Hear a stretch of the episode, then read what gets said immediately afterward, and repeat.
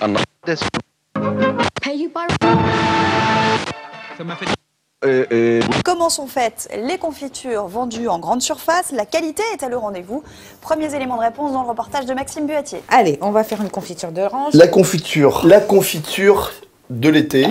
C'est la confiture. Alors, il faut faire des confitures. J'ai jamais fait de la confiture de pommes. C'est la confiture.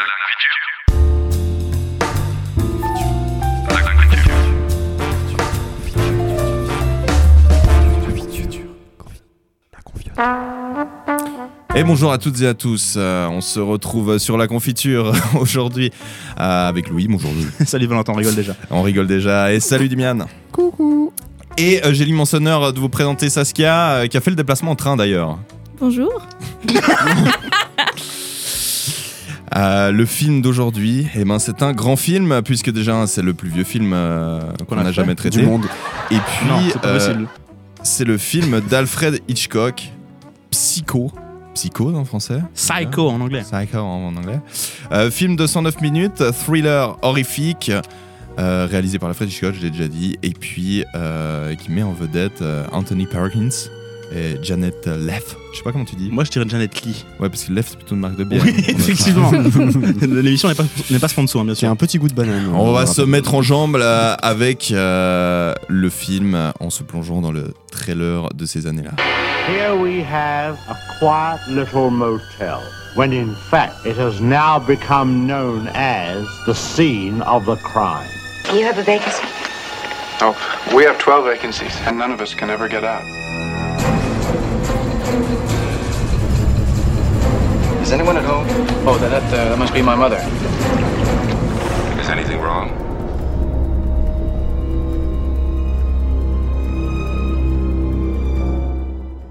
Et sans plus attendre, on va passer au résumé de Louis, alias Loulou. Attends, je fais ça tout de suite, ouais. Marion Crane est une employée modèle, à deux exceptions près. Elle aime un homme marié et elle a volé 40 000 dollars à son employeur. Alors en cavale, elle trouve un refuge dans un motel isolé, tenu par un étrange jeune homme, Norman Bates. Mais la nuit risque d'être mouvementée.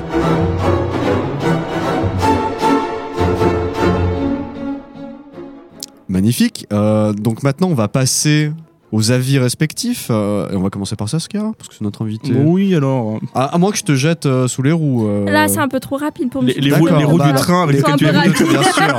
bah alors Louis, Louis, bah voilà. Euh, oui, alors moi j'ai bien aimé le film. J'avais déjà vu, j'avais déjà beaucoup aimé le film euh, à l'époque. Et ensuite on l'a fait à la demande de Saskia, bien sûr. Euh, et en le revoyant, j'ai trouvé ça encore mieux que la première fois. Je- J'ai adoré chaque seconde. Euh, Contrairement à Atomic Blonde. Grand ouais, Atomic Blonde, j'ai moins aimé. Le- Atomic Blonde, ça m'a fait l'effet inverse. C'est marrant. C'est marrant. Mais donc voilà, j'ai Ah, c'est marrant, bien sûr. et toi, Valentin? Bon, écoutez, euh, moi. euh, Tu peux me tutoyer par contre. Oui. Ouais. Euh, euh, moi, je, je suis fan. Bien sûr. Fan des années Après, si 80, t'existes, si 60. t'existes, c'est d'être fan, toi. Donc, euh, Non, euh, plus sérieusement. Les aristophanes. Euh, c'est un film qui est bien, bien pensé, bien réalisé. Mine de rien, on pourrait s'attendre à un truc un peu chiant. Ouais. Et, et non. je suis d'accord avec ça. L'image est cool, euh, c'est bien tourné. Non, moi j'ai bien aimé. Je l'avais vu il y a longtemps pour la culture. Bien et sûr. euh, là, j'ai j'ai revu des, des petits bouts. J'ai revu. euh, bon, en fait, je l'ai quasi vu en entier. En fait. Ok. Du coup, euh, du coup, non, toujours un plaisir. Et toi, Saskia, du coup? Du coup, euh, je crois que j'ai vu. C'est quand la première fois que j'ai vu Je sais plus. Je crois que ça va faire. tu, tu me poses la question comme si, comme si tu m'avais notifié. oui. non, je crois que je l'avais vu la première fois il y a genre 10 ans, un truc comme ça. Ok. En cours, on a dû l'analyser, c'était sympa. Et du coup, euh, pour aujourd'hui, je l'ai revu hier soir. Donc pour la première fois depuis 10 ans. Euh, oui, Et est-ce qu'il est à la hauteur de ton il souvenir est toujours à la hauteur de mes Stylé de ouf. Donc voilà. Ok. Et toi, Dimian Bah, je vais être le d'hab. bah, Bien sûr, je m'y attendais. Non, mais moi, je me. Oh, je me suis fait chier. Oui. en vrai, oui. Vas-y. Oui. Vas-y. Et oh, bon, on, on le réabordera euh, plus tard, mais c'est vrai que le fait que je me sois fait chier, je pense, est une bonne chose. Dans la mesure où euh, ça. Non, mais. Dans la mesure où t'es un débile. mais non, mais non, mais dans, dans le sens où c'est un film qui était très moderne pour l'époque, qui, a- qui avait des procédés assez modernes, Et donc, précisément, le fait que je me sois fait chier, que j'ai trouvé ça un peu plat ou un peu en mode. euh, Mais typiquement ce que, ce que j'avais ressenti devant Citizen Kane, quoi. C'est-à-dire, tu vois un film. Bon, Citizen Kane, c'était particulièrement chiant. Oui. Mais Heureusement qu'une table nous sépare parce que j'ai envie de te sauter à la gorge. mais Bien continue. sûr, mais voilà, non, mais ça m'avait fait chier dans le sens où, oui, bah, ah, bah tiens, euh, bon, c'est des trucs que je connais, quoi, enfin des trucs que je connais, des, des- des éléments cinématographiques que j'ai déjà vus quelque part ailleurs, et oui, parce que c'était les premiers à les faire, quoi. Et donc, oui, je me suis fait un peu chier, mais c'est c'est c'est quand même un, un monument du cinéma, quoi. C'est-à-dire que de- tout s'il y a une liste de films à voir, il est dedans, quoi. Oui. Des films à voir pour la culture ou pour ce que tu veux. C'est c'est un, pilier du cinéma, comme Hitchcock est un pilier du cinéma. Et bon, après, c'est c'est vrai que Saskia, t'as choisi ce film-là, et quand euh, Louis nous l'a dit, moi j'étais un peu en mode, ah bah. La confiture s'est terminée avec ce film parce que précisément on n'aura euh, rien à dire de plus que ce qui a déjà été dit depuis les années 60. Ouais, Je suis outré. ça c'est. Mais Le c'est pas but est de méchant, c'est pas méchant, c'est pas méchant, c'est pas méchant. Bah, c'est ju- Après, en MP, t'as quand même dit Saskia cette conne qui nous a proposé Psychose. Donc après, c'était. Pourquoi, pourquoi tu Non. révèles comme ça oh les non, oh non, c'est une, bl- c'est une blague, c'est une blague. Non mais Elle me regarde, c'est vraiment une blague. C'est vraiment une blague. Ça, c'est vraiment une blague. ça, ça, c'est du pur tu Ça, ouais, bah, ça, bah, j'aurais pas dû le faire. Ça, j'aurais pas dû le faire. les amis, on fait pas son. Ouais. Ouais, allez, désolé. Mais, euh, mais du coup, non, oui. je- moi, Hitchcock, enfin, j'ai déjà vu Les Oiseaux, mais c'était il y a très très longtemps pendant une semaine cinéma. Oui. Et c'est vrai que je m'intéresse pas spécialement euh, à ce cinéma-là, quoi, parce que c'est un des fondamentaux, on va dire, euh, du cinéma. Mais justement parce que c'est euh, un des fondamentaux, bah, je trouve ça un peu chiant, quoi. Et j'ai l'impression qu'à la confiture, on aborde généralement des films qui sont peut-être un peu moins connus, Ouais. sur lesquels on a plus de valeur ajoutée entre gros guillemets, alors que là c'est vraiment un truc qui a été euh, ressassé, ressassé. Alors c'était facile de trouver des analyses quoi. Ah oui, du coup, oui, oui, effectivement. Mais euh, ouais, ouais, ouais. Mais, euh, mais voilà. Mais, je trouve que justement, il y a un truc intéressant euh, à avoir de no- notre point de vue aussi. Tu vois, genre, moi, ce qui m'aurait vraiment saoulé, ça aurait été de faire. euh, de faire euh, genre euh, Star Wars, tu vois, ou Retour vers le futur, Oui, oui, ou un truc comme ça. Là où je me dis, euh, on- pour le coup, c'était un truc qui est tellement surdiscuté et suranné, et souvent par des gens un peu, des, tu vois, des youtubeurs lambda, machin et tout, que du coup, il y a vraiment rien à dire. Là, pour Psycho, je pense qu'il y a un truc intéressant aussi, à avoir notre point de vue de nous qui sommes pas des. Des, des, des, des érudits particulièrement de je crois, tu vois. Donc, euh, ça me gêne moins que un truc plus populaire, en fait, si tu veux. Et par ailleurs, je trouve que t'es un con parce que je trouve que précisément il est d'une modernité folle. Mais- j'ai- a pas vieilli. pas- Je trouve qu'il a pas. je- Oui, C'est oui. encore mon émission. Mais précisément. Je trouve qu'il a pas vieilli précisément. d'une seule y a encore ride. des trucs encore d'actualité, etc., qui ont pas mal vieilli. Moi, Ah je suis non, mais- d'accord mais je-. Précisément, il a pas, il a très bien vieilli. Et donc de fait, c'est ce que ce que j'ai dit juste avant en fait. J'ai compris ce que tu as dit, Liliane. voilà. Mais je suis en désaccord parce que pour moi, un film qui euh, a été tellement fondateur qu'il en a perdu sa substance par comparaison à ce qui a été fait après, pour moi, il a vieilli. Euh, bah, c'est une question de formulation, mais moi je trouve Oui. qu'à ce titre-là, même à ce titre-là, il est, euh, il reste brillant par tout un tas d'aspects. et Je suis pas d'accord, mais Et du coup, pourquoi ce film, Saskia? Oui, bonne question ça. Euh, pourquoi ce film? Parce que je pense que on a tendance à sous-estimer un petit peu les films en noir et blanc déjà. Genre euh, Ouais. quand tu en discutes avec les gens, souvent quand c'est noir et blanc, ils, ils ont un, rejet. Bah, la preuve étant, fais, fais gaffe à bien parler devant ton micro. Ici. parce que si tu veux baisser le pied d'ailleurs, n'hésite pas à ne pas hésiter. hein. Je me tape pas, si d'accord Me Oui. tape pas. Ça va aller. va- C'est lui qui tape. hein. C'est toi qui tapes. Non, c'est Me tape Valentin. pas. C'est Valentin qui est sanguin. Me tapez pas. D'ailleurs, il a une, rou- une veste euh, Rouge, la couleur du sang. sanguine. Et puis Damien et moi, on est les opposés en noir et blanc. En lien avec Voilà. Psycho d'ailleurs. t'as dit que tu couperais tout ça. hein Oui, oui, Bon. j'ai dit. ouais. Alors pourquoi psycho Psycho en anglais? Euh, Pourquoi? Parce que je pense que déjà les gens sous-estiment du coup euh, les films en noir et blanc. Et je Mhm. crois que ça fait quelques années, j'avais vu du coup la série de Netflix. Ouais. Et ça m'avait redonné envie de le revoir. Je l'ai pas fait parce que j'étais un peu flemme. Mais du coup là c'était l'occasion. Et je pense que quand on pense à Hitchcock, qui est d'ailleurs un génie du cinéma, je trouve. Je suis d'accord avec euh, cette take. Je, je suis d'accord avec cette take. Ah. qui qui est pas une hot take, hein, mais je suis d'accord avec euh, J'ai pas la rêve, c'est quoi une une, euh, avec cette prise de position. Ah d'accord, ok, merci. N'hésite pas. hein, à- à- on fera un point euh, N'hésite lexique. pas, n'hésite Oui. pas à définir les termes. Alors, Euh, voilà. Voilà, Excuse-nous, on t'a coupé. y a pas de souci. Et du coup. je te pardonne. C'est gentil. Et du coup, je trouve souvent quand on pense à Hitchcock, on pense justement aux oiseaux. Ouais. Et ayant vu les oiseaux et Psycho, je trouve que Psycho a quand même beaucoup plus de, de charme et de, de matière euh, que, que les oiseaux. Je suis d'accord avec ça aussi. Merci Louis. Stylé. Voilà, c'est tout. Ok. Ok, bah, euh, blague- euh, pour le coup, le fait que effectivement les gens ont tendance à surpasser le. à survoler le. survoler les oiseaux, vous l'avez Allez. Non, pas mal. Survo- survoler les films en noir et blanc. Le vol. Ouais, c'est exactement ça. Ouais. Survoler les films en noir et blanc, effectivement, bah, c'est la preuve étant que nous, on n'a fait aucun film en noir et blanc, à part euh, Starry près de chez vous, qui est un peu un cas spécifique. On n'a fait aucun film en noir et blanc. Alors qu'on on, oui. on essaie de faire des films un peu anciens aussi. euh. Ouais, mais alors là où euh, le noir et blanc était intéressant dans cette arrivée près de chez vous, c'était parce que précisément la limitation technique n'existait plus. N'existait, ouais, elle n'existait plus. Oui. Et c'était un choix. Oui, alors que là, Psycho, c'est un choix. euh, oui, oui. C'est pas, c'est pas un choix. Du coup, euh, tu filmes en noir et blanc parce que c'est la seule technologie qui existe. Alors, à l'exercice de cinéphile. Allez, j'adore. Euh, non, à l'ép- à l'époque, tu pouvais tourner en, couleur. hein, le, le technicolor. le, le, le genre, le, le- le grand. euh, c'est pas le premier film en couleur euh, des cinéma, mais le grand, le grand milestone, en tout cas au cinéma américain, c'est le Magicien d'eau, ça doit être les années 40, je dirais, un truc comme ça. Mhm. Donc on Ah, tournait ouais, déjà en couleur à l'époque. Euh, en revanche, c'était vraiment l'époque où ça coûtait, euh, où ça coûtait plus cher de tourner en couleur.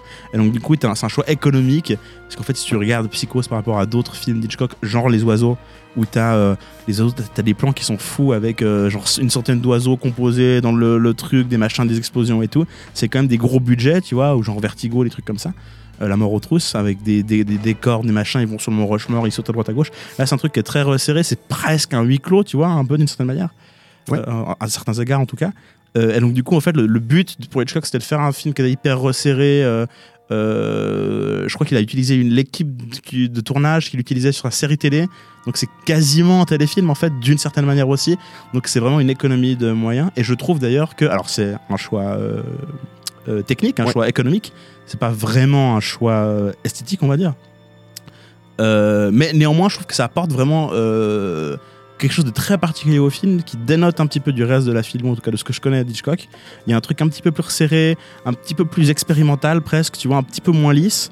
Euh, le noir et blanc en plus est, est- est superbe parce que de toute façon Hitchcock il faisait des films muets à l'époque hein, donc il, il- il- il- à l'époque ouais, tu faisais tu faisais en noir et blanc t'avais pas le choix quoi, pour Ouais, le bah, coup vraiment et je trouve vraiment que, que, que, que ce noir et blanc et cette économie de moyens, elle apporte un truc au film qui est très, euh, très particulier et qui participe, je pense, de sa modernité aussi parce que. euh, Après, il y a une réadaptation justement en couleur. ouais. Je sais pas de qui. euh, Les années 80 là.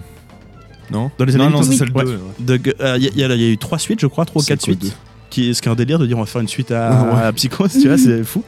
Euh, et euh, et il y a eu effectivement un remake euh, par Gus Van Sant dans les années 80. ouais. Je trouve que ça perd totalement du charme.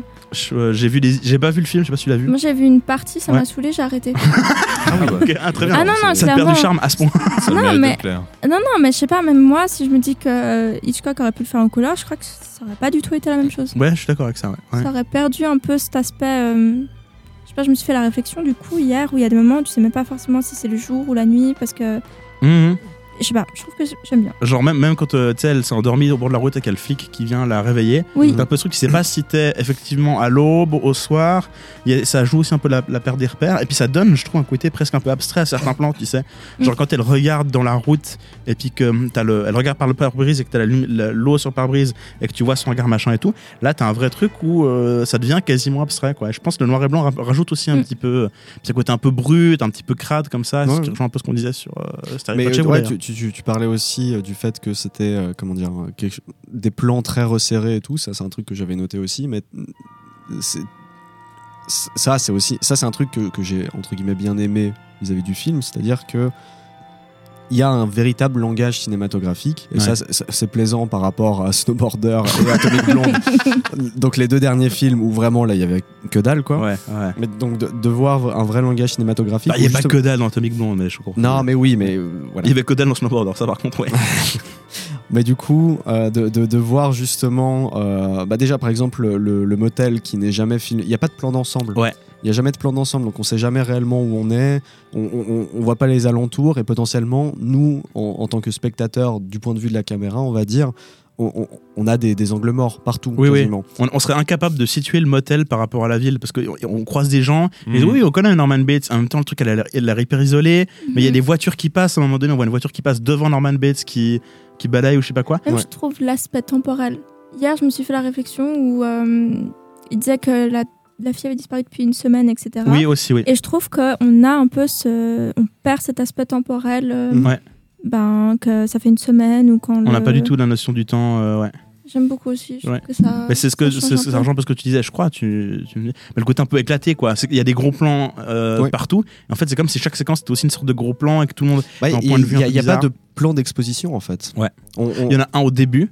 Ouais, mais c'est- bien le seul. C'est-à-dire Ouais. qu'après, c'est c'est pas quelque chose.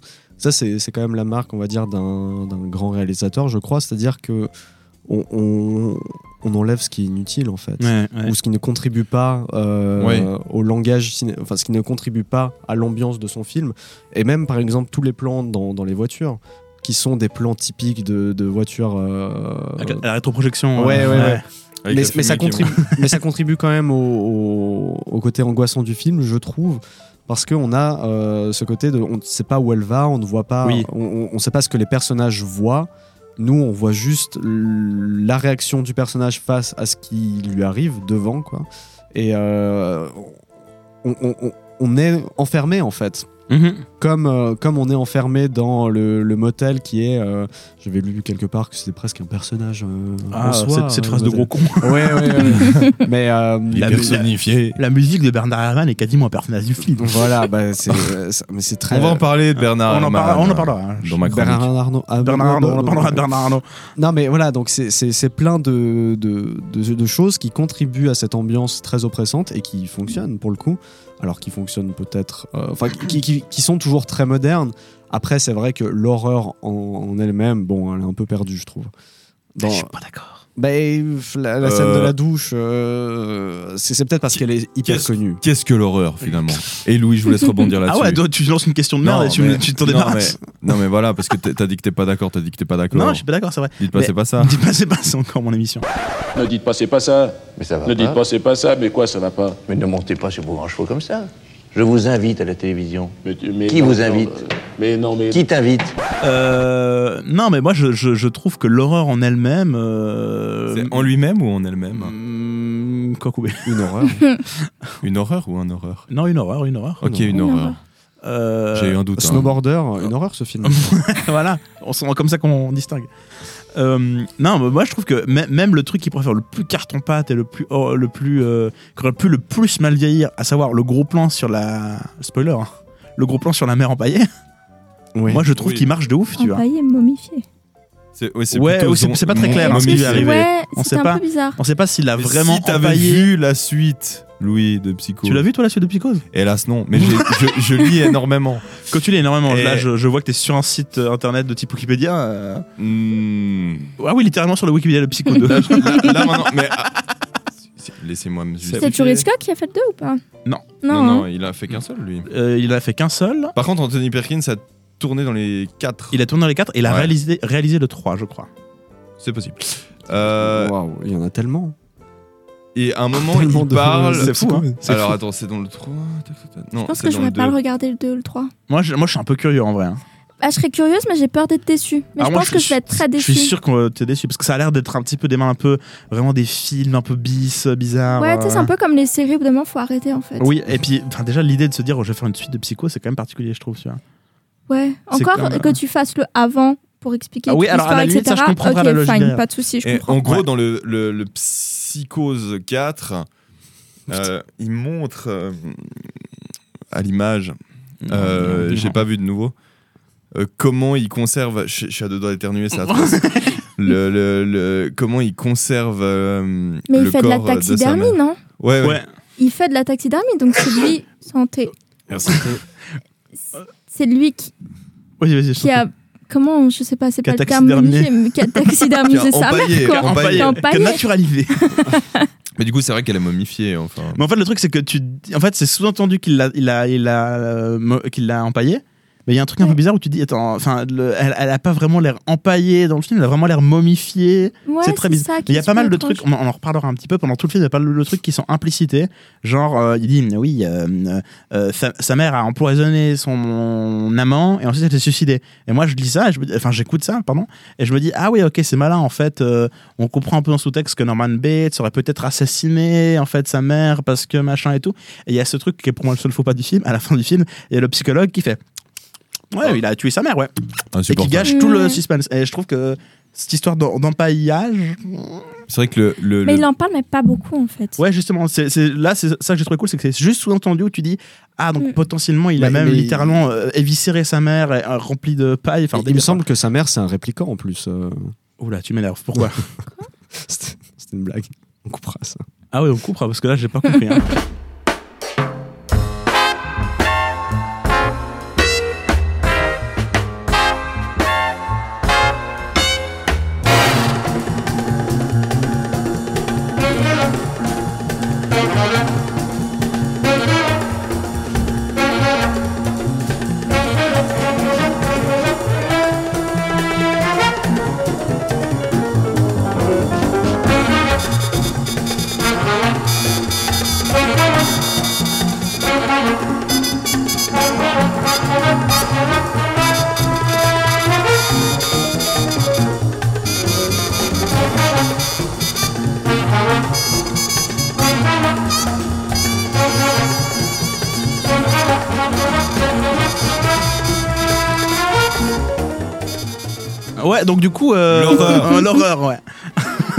donc je trouve que la mère, c'est le truc qu'on a le plus, le déteste. plus mal vieillir.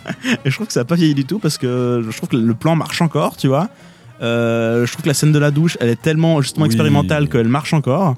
Même le plan où il descend sa mère dans le truc euh, à fruits, Oh oui, là, il marche de ouf, ouais. il fonctionne super bien et je trouve qu'on on a encore cette ambiguïté. Oui. Ou même si t'as déjà vu le film, t'es quand même en mode waouh. C'est un peu comme le style Fight Club, tu vois. Ouais.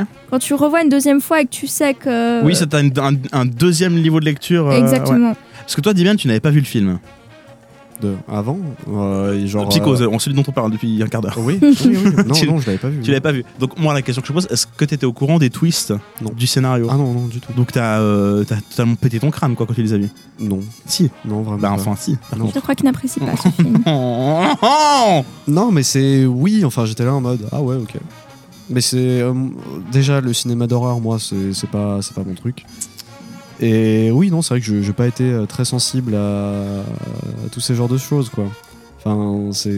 Non, non, vraiment, non, c'est pas mon genre de film. Ok donc donc euh, quand tu vois qu'en fait quand tu donc quand tu vois Janet Lee qui se fait tuer, tu dis pas attends quoi le personnage principal est mort au bout de 45 minutes? Non, mais alors, si, ça, c'est intéressant. C'est intéressant d'un point, Ça, de vue ça de- me- d'un point de vue du Ça, scénar. ça me, ça, ça m'a fondu. Le, Ça- ça non, m'a mais oui, déchiré. alors, bien sûr, ça même, si, mais- même si je savais, euh, je parle pas du rideau de douche. Bien sûr. oh. Mais, je sais- mais, mais alors, même si tout le monde connaît, même sans avoir vu le film, ce qui se passe un Ouais. petit peu, parce que c'est c'est- Ouais. un mythe. Ouais, bah, c'est ça. ouais. Euh, à chaque fois, c'est poignant. Ouais, disons, enfin. disons en tout cas 3 fois sur 4 c'est poignant. Non, mais euh, alors oui, le fait de tuer son personnage principal, oui, alors ça- ce que ça a provoqué chez moi, je me suis dit, ah putain, bah, c'est c'est qui le personnage principal du coup C'est Norman Bates. Ouais. Enfin, c'est- je cherchais pas un personnage C'est principal. la à maison, euh, euh, comme tu l'as si bien dit. Ouais, bah oui, c'est c'est- c'est le motel. Euh, c'est la grand-mère. C'est les la bateaux. C'est la musique. Euh, mais du coup, bah oui, oui, c'est c'est intéressant et c'est.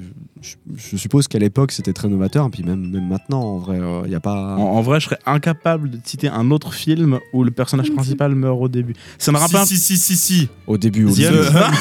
Stylé Au milieu, au milieu. Mais... Euh, le film The Hunt, c'est un film d'horreur thriller euh, de chez Blumhouse, je crois. Euh, euh, En tout cas, c'est ce genre de film, quoi. Un vraiment petit film d'horreur qui est sorti genre en 2019, un truc comme ça, où euh, en gros, c'est un peu des chasses du comte Zaroff, c'est des gens qui sont sur une île qui se font chasser les uns après les autres, euh, des chasses humaines, quoi. Avec Valentin, on était le voir au cinéma. Effectivement, ça s'ouvre sur une meuf qui, qui, qui est réveillée dans un champ, je sais pas trop quoi, elle est baïonnée et tout. Et tu la suis pendant 5 minutes, puis elle se balade, elle voit un machin et tout. Et tu te dis, ah, donc c'est le perso principal. Et au bout de 5 Mhm. minutes, bam, elle se fait flinguer. Et on fait, wow, putain, ok. Et ensuite, on suit un deuxième personnage. je fais, ah, ok, en fait, c'était lui le personnage principal. Et au bout de 5 minutes, Et bam, il se fait- flinguer. Ouais, et ils nous font ça c'est trop 3-4 bien. fois, quoi. Bah, après, C'est- que les pre- 15 premières minutes de film, genre. ça, mais, mais ça fonctionne super bien. Mais ça marchait bien, ouais. Et Je du coup, effectivement, l'effet est hyper vénère. Mais j'ai pas d'autres films en tête ça Mais fait. même là, je trouve que ben, de base, euh, tout le film tourne autour de l'argent qu'il a volé. Ouais. Mais en fait, après, il n'y a plus rien qui tourne autour. hein. Enfin, vrai. pas tant que ça. Genre, après, ben, il jette avec le corps. Et euh, on va plus à la recherche de, C'est de vrai. la nana que. Et c'est un bon exemple, du coup, parce qu'on en a parlé dans l'épisode qu'on a enregistré euh, ce matin. Il y a deux semaines. Il y a deux semaines. Il y a deux semaines. L'épisode qu'on a enregistré Il y a deux semaines, voilà.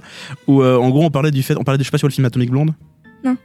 Un film euh, te coûtera l'épisode, voilà. Oui, comme ça, j'irai Oui, le voir après, sûr, etc. oui. Ouais, Donc dans celui-là, il y a un MacGuffin. Il y a un MacGuffin euh, où en gros elle doit trouver euh, des papiers. euh, c'est une espionne, elle doit trouver des papiers. Bref. Et euh, pour le coup, le MacGuffin, je, je crois que c'est un truc qui a été vraiment conceptualisé par Hitchcock. Et là où tu, rends compte, tu te rends Ah compte oui. que Hitchcock c'est un giga chad, c'est que lui il met un MacGuffin au début du film avec cette histoire de. En fait, tout l'enjeu narratif c'est un peu de retrouver cet argent euh, volé. C'est quoi, Chad Euh, ce... C'est un pays. Non. Également un lac. Euh, non, c'est, euh, ce, ce- Oh merde, moi Comment Mais c'est c'est un- une sorte de même. euh, Ce beau gosse. ce Ok, d'accord. Mais oui, je je suis sûr que t'as déjà vu le mec ultra musclé en noir et blanc, euh, avec une méga barbe et une- un méga visage. euh. Oui, C'est un Norman peu Bates. boumeuse, là. Ouais. Bah, Mhm. peut- c'est peut-être nous qui sommes trop jeunes. Mais, euh, trop jeune et tous suisses autour de la On table. est tous suisses autour de la table, hein, par contre. C'est hein. vrai qu'on le rappelle. hein. Ouais. Euh, non, bref, donc, euh, on, on utilise le terme Chad, on va utiliser quelque chose de plus adapté à ta génération, et on va dire ce beau gosse d'Hitchcock. Euh, du coup, qui conceptualise le, le MacGuffin. Donc, le MacGuffin, c'est euh, ce, cet, élément qui sert de moteur à l'action, généralement que tout le monde veut récupérer, mais au final, en fait, on s'en fout un petit peu de ce que c'est, tu vois. Exemplairement, le- les, les papiers de l'espionne dans Atomic Blonde, en fait, on doit récupérer les papiers, on s'en fout un petit peu des papiers, c'est juste un moteur à l'action. Et là, du coup, on a ça avec l'argent de, de, de Marion Crane. Et en fait, le truc, là où tu vois que Hitchcock, qui a littéralement conceptualisé le truc, et donc il n'existait pas vraiment formellement avant lui, Mm. le fait mieux que David Lynch dans son film de mort. Puisque, euh, littéralement, au bout de 45 minutes, on s'en fout effectivement Dans de l'argent. film de David Lynch? De, de, non, de David Leitch, euh, Ah. c'est Atomic Blonde. Euh, je n'ai pas vu assez de films de David Lynch pour savoir s'il utilise les MacGuffin, mais je crois que c'est pas- ça n'a pas l'air tellement d'être le bout C'est un truc aussi qui est très pratique pour un cinéma un peu commercial parce que du coup ça te fait une intrigue. Mais, mais pour le coup, du coup, Hitchcock, lui, qu'il a un peu conceptualisé, il fait mieux que David Leitch. Oui, Euh, parce que du coup, il, il assume totalement le fait, oui, mais on s'en fout un petit peu de ces 40 000 balles, quelque part, c'est un peu un prétexte. Et puis au bout de 15 45 minutes, on oublie ça et on s'intéresse à vraiment ce qui est vraiment intéressant, qui est le cœur du film. C'est Norman Bates et puis euh, c'est ce mystère qui, qui est autour de, de l'histoire. quoi. Mm. Donc je trouve ça intéressant de parler avec le film d'avant. quoi. Oui, oui. Oh, T'es un con, putain. Mais quoi? Et en plus, J'ai rien dit, j'ai rien fait. un truc que, que tu je qui me fais insulter. un truc qui devrait le faire un truc qui devrait le faire kiffer en plus euh, Dimian c'est que j'ai écouté je suis un cinéphile insupportable tu comprends ça? Tu comprends Bah, ce que je te ça, dis? ça, je, je l'ai depuis. euh, ça fait combien de temps qu'on se connaît? Oula, euh, c'est- ça, Oula, ça- ça fait un bail. C'était 7-8 en ans. 1900. Ouais, bah, C'est Nathalie Baye, je crois. Nathalie Baye, Bien c'est qui présentait la, Euh, la météo. Xavier Dolan, un con. Voilà, Allez, bon. Tu peux continuer. j'adore David Dolan. Ça, ça m'étonne pas. bon bref j'ai- vu euh, il y a François Truffaut qui a fait une entrevue extrêmement connue avec Alfred Hitchcock Ouais. où il s'interviewe où il se pose un milliard de questions et c'est très drôle à voir parce que il y a à écouter en plus parce que ça s'écoute en podcast c'est super ils, ils parlent ensemble t'as Hitchcock qui parle euh, en, ang- en anglais britannique euh, qui parle très doucement comme ça pendant très longtemps il y a une meuf qui traduit tout mot par mot à Truffaut et à côté t'as Truffaut qui est en mode vraiment fanboy et qui fait Ah oui, j'ai beaucoup aimé quand vous avez fait dans Psychose tel plan à ce moment-là. Et Hitchcock qui fait Oui, on a beaucoup aimé faire ça. Ah oui, c'est vraiment très fort, c'est vraiment très fort, monsieur Hitchcock. enfin bref, Oh, l'interview est très drôle à écouter. Et tu te rends compte que Truffaut parle très mal français parce que il parle à un moment donné d'un film d'Hitchcock qui fait Oui, quand vous avez fait. Le film, c'est euh, Number 13, Ouais. le film d'Hitchcock. Il fait Oui, notamment quand vous avez fait ce plan dans Number 13. Number. Aucun effort. Donc bref, c'est très drôle. Et toujours est-il que Hitchcock, dans cette interview-là, dit un truc qui est très intéressant et qui devrait te plaire, Oui. qui est euh, je- ce que j'ai adoré, enfin ce que j'ai adoré, ce, que, ce dont je suis très fier avec ce film, c'est qu'il a eu un impact chez les spectateurs et que cet impact-là, qui a été un impact fort, qui a vraiment fait peur aux gens, qui a eu un effet véritable, machin, qui a plu, etc. Cet impact-là, c'est un impact qui est uniquement cinématographique. Et il explique que en fait le- cet impact-là vient pas euh, du, du fait que ce soit, un, soit issu d'un roman très populaire euh, ou quoi que ce soit. Il dit, il est, il est- il est- c'est son point de vue en tout cas, et je suis assez d'accord avec lui en vrai, qu'il y a quelque chose de- d'extrêmement cinématographique dans l'effet qui a été obtenu chez les gens, d'assez pur à ce point de vue-là, notamment dans l'horreur qui a été produite. Et je suis vraiment d'accord avec ça pour le coup, et je trouve ça effectivement très fort. Oh oui, bah. Oui. Oui, c'est- Non, mais. Non, mais. co- Comment dire Enfin. Qu'est-ce que. Qu'est-ce que vous foutez Je voulais dire un truc, mais vas-y. Vas-y, Bande de fini, cons. fini. Euh, non, mais oui, alors, mais oui, je suis d'accord aussi, évidemment, que le cinéma, il transmet quelque chose d'assez unique, cinéma. et c'est bien pour ça qu'on le considère comme un art, je crois. Enfin, c'est. Je crois qu'on a pu se rendre compte, euh, les gens qui nous écoutent ont pu se rendre compte qu'il y, y avait quand même quelqu'un d'un peu cultivé autour de la table, à savoir Louis. C'est moi, c'est moi le qui connaît un peu le hein, cinéma, et il y a euh, deux autres qui sont un peu, un peu moins cultivés. quoi.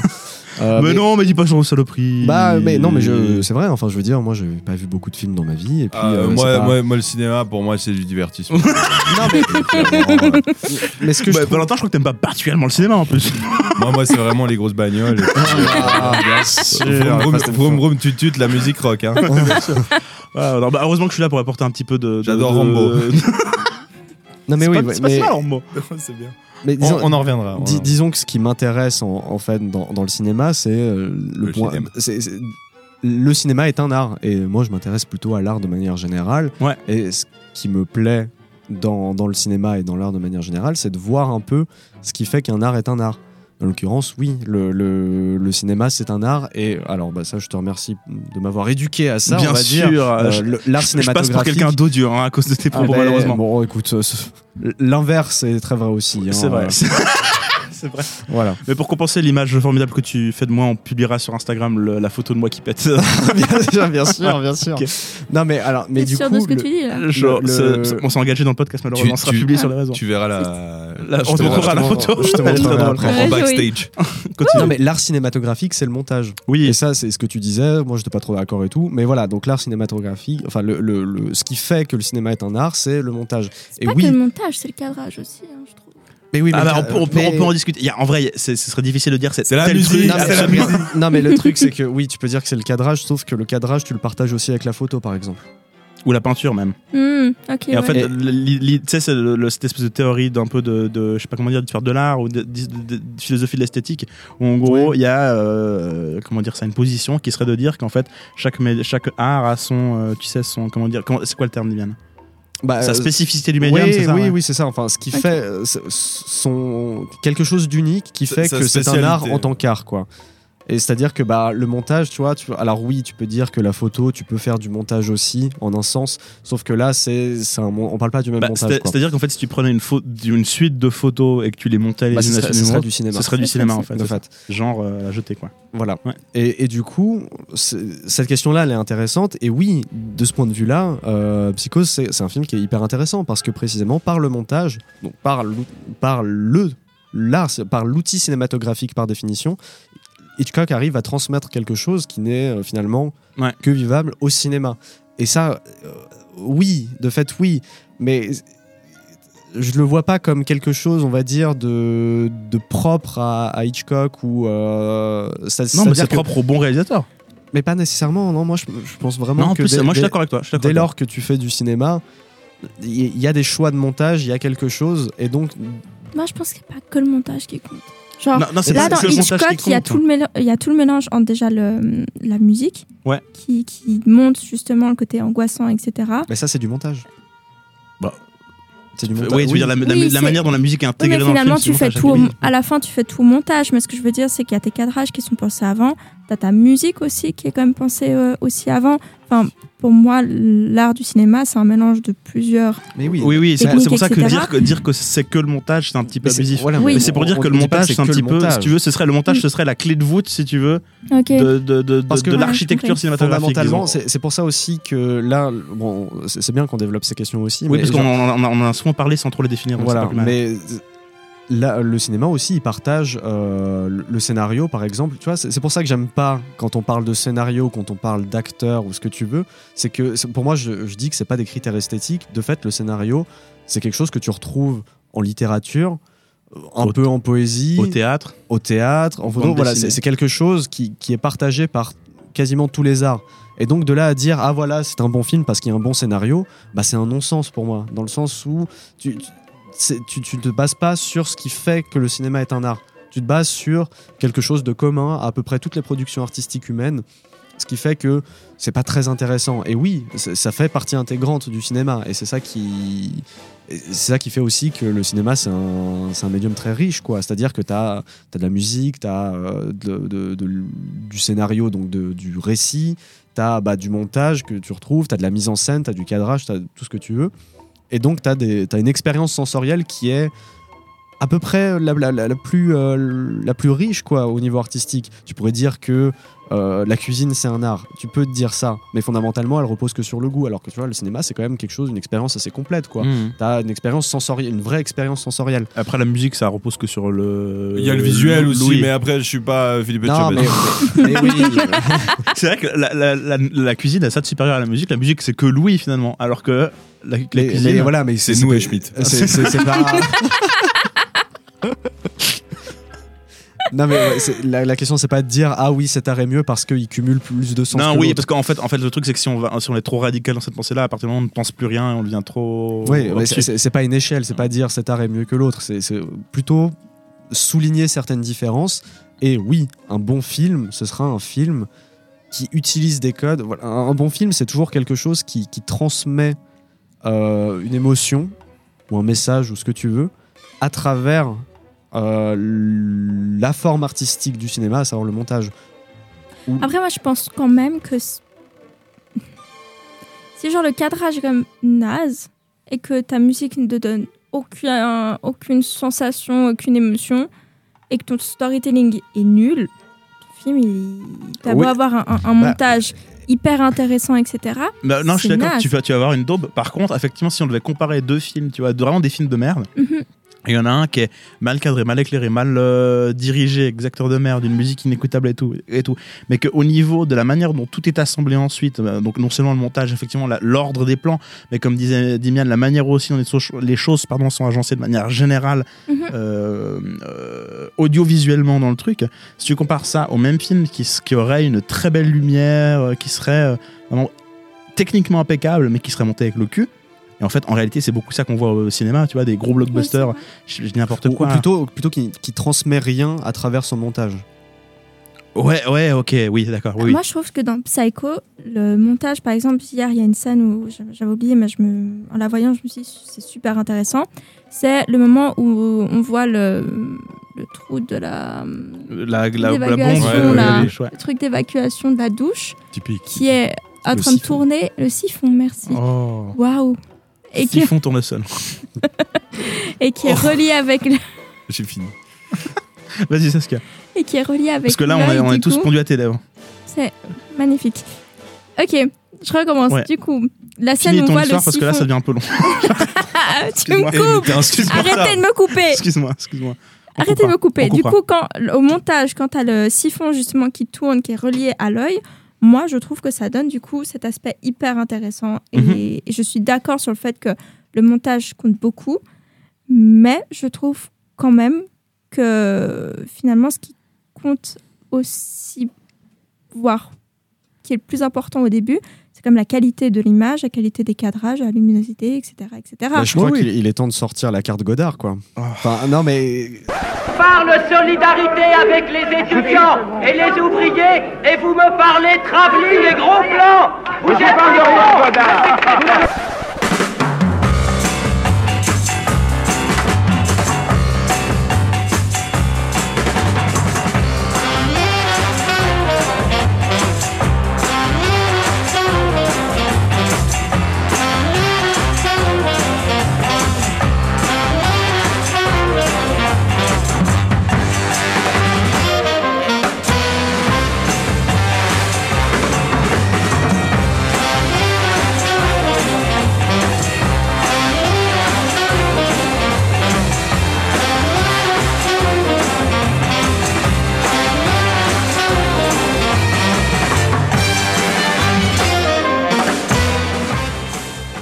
pourquoi est-ce que Godard c'est quelqu'un de reconnu dans le cinéma? Pourquoi est-ce qu'on dit que c'est parfois que c'est le meilleur réalisateur du monde? Que c'est le plus grand réalisateur de, l'histoire du cinéma? C'est parce que tu prends par exemple le- l'un des derniers films qu'il a fait, c'est Le Cahier d'images. Que j'ai- Un film que j'ai pas vu. C'est le livre d'images. Le Déjà, déjà on sent qu'on est très cahier on de pas, Pampo. on est pas solide Oui, pardon, pardon. C'est le livre d'images, le... Le livre d'images. Et c'est pas le cahier Non. Non. Ah d'accord. Les cahiers de Pampo. Les hein, ca- faudra Le livre du cinéma. Si peu Non, travailler bon, avant de dire des âneries. Non, je- mais voilà, mais on me tombe dessus parce que on, on- veut me critiquer. Mais on, on tri- on me C'est une cabale, c'est une cabale. bien sûr. Tout ça, c'est un complot. Euh, non mais vas-y, la carte Godard. arrêter d'être antisémite. Allez. Mais gens. quoi? T'es juif Ah, c'était mauvais ça. Allez, fini. Mais c'est pas moi, il est pas juif, il ment Je mens comme je respire. Allez, continue. La vérité, si je mens. Tu- tu- Allez, j'ai pété un plomb. Le, le livre d'images, c'est une, une succession de morceaux coupés de, dans des films avec une, une image dégueulasse, vraiment. Et quand tu regardes ça, euh, je veux dire, si c'est le premier Godard que tu regardes, bah franchement, il y a de quoi détester Godard, quoi. Parce que c'est. c'est il y a rien, il y a rien, il y a pas, y a pas Mhm. d'image, euh, il y a pas de Alors, bonne lumière alors et que tout. si tu regardes ses premiers films, il y a de quoi détester Godard aussi. Donc bon, Il y a de quoi détester. Oui, mais, mais dans le sens où Godard, je, je crois, j'imagine qu'il est en grande partie reconnu parce que précisément c'est un artiste du montage. Oui, oui, oui. Et que par ça, en fait, il exprime pleinement l'art cinématographique. Et, et, par exemple, il y a aussi un autre, il y a un court métrage qui s'appelle euh, Je te salue Sarajevo, je crois. Oula, comment elle Et- va Sarah d'ailleurs Et c'est en gros tout le film, c'est une voix off sur des morceaux d'une image et tu te rends compte à la fin en fait que c'est juste des zooms sur une partie d'une photo. Et c'est que ça. Oui. Quoi? Mais, mais du coup, tu, tu, tu, tu, vois que là, il n'y a, y a, pas de- il y a même pas de mise en scène, il n'y a pas de cadrage, n'y a, il y a pas de lumière à proprement parler. Alors oui, il y a une sorte de récit parce qu'il y a une voix off, il y a un truc, mais fondamentalement, ce qui compte là-dedans, c'est le, le montage. Et en fait, je crois- pour aller, pour Mais aller si même tous les plus films loin, seraient comme ça, ce- mais pour aller même plus loin, le- Ouais, mais oui. moi, ce qui m'a poussé sur cette réflexion de qu'est-ce que c'est quoi l'art cinématographique par définition, c'est la première fois que je suis allé, je crois, au nouveau musée de l'Élysée. Il y avait euh, l'homme à, la caméra, de Tsiga Vertov. et, et juste, le, le film commence avec des, des petits écrits en mode Ah, machin, c'est un film restauré. Ce film C'est un- est. une- Précisément, c'est un vieux film soviétique des années 20. Ouais. genre. Et c'est- et c'est tout. Il y a un petit écriteau qui dit en gros, ce film est un film expérimental qui n'a ni acteur, ni scénario, ni. euh, bref, il, il a rien quoi. Et c'est pourtant un film. C'est pourtant du cinéma. Et le seul truc qui fait que c'est un film, c'est le montage. Et que c'est c'est pas, c'est pas un bon film à proprement parler. C'est-à-dire que tu ne dis Mm. pas Oh, ce soir, je me fais un petit Zigavertov. Oh, je me fais Oui. le caméra. En fait, en fait, c'est tout l'intérêt d'un cinéma expérimental et un peu d'avant-garde. de, Voilà, tu prends ce qu'on est considéré comme un norme d'un film, tu prends euh, euh, n'importe quel Spielberg, qui est considéré vraiment comme le, le- tu sais, le- un très bon film, très consensuel, machin. Et ensuite, tu le dépouilles de certains éléments pour voir jusqu'où est-ce que tu peux aller. Bon, mais ce qui est intéressant, et là, je vais. Un dernier truc, un Allez, dernier truc, un truc. Il y a. J'avais j'avais regardé, euh, parce que sur Arte, il y a. Là, il est Ouais, décidé. écoute, Alors là, euh, je fais un tunnel, je veux dire toutes mes, mes L'Élysée, rêves Arte, de, de non, non, culture non, non, légitime. Non, non, non, non, mais c'est non, c'est- c'est c'est lié à tout avec Godard. cette table. Ouais, je Mais suis désolé. j'a- J'avais regardé euh, masculin-féminin de Godard sur Arte, sur le site d'Arte, parce qu'il était dispo en streaming et tout. Et puis je me dis, oh, pourquoi pas, machin truc. Et après, il y avait une, euh, une espèce de chronique sur, euh, sur Godard, justement, et sur les titres de Godard. Ça, on pourra parler aussi du, des titres euh, au début de. Mais il y a beaucoup de Ah, choses, on va en parler euh, hein, d'ailleurs. ouais. On en a parlé en cours, donc on va en parler. Mais, mais du coup, euh, Ouais. et à un moment, le type de la chronique dit euh, si l'art est l'étude des limites. Mais, mais j'aime bien cette formulation de l'art est l'étude des limites. Et précisément, quand, quand, tu, quand tu vas vers euh, l'homme à la caméra de Dziga Vertov, t'explores, tu vas, tu pousses une limite, tu vois. Tu t'approches d'une limite du cinéma. Oui. Et ils se moquent tous de moi parce que Mais c'est des non gros. Mais Non, mais- ça fait depuis 20 minutes, j'essaie de dire un truc. Et je peux pas. Ouais, vas-y. Non, mais attends, Non, mais oui, non, termine, fini, termine. fini, toi, t'arrives Bah à la non, fin. mais voilà, mais moi j'aime bien cette notion de l'art c'est l'étude des limites et en cinéma ces limites elles sont techniques au Que niveau dans du le- montage. au niveau du montage, ok. Bah, pas, pas, pas que au niveau du montage, tu vois. je tu- comprends ton point de vue. Je comprends le totalement ton point de vue, mais je le Ah. partage pas à 100%. Je suis d'accord que le fait du montage dans une vidéo, c'est ce qui relie tout, mais je reste quand même persuadée. Après, c'est quand c'est des œuvres euh, expérimentales, etc., où tu testes les, les limites, comme tu dis, euh, why not?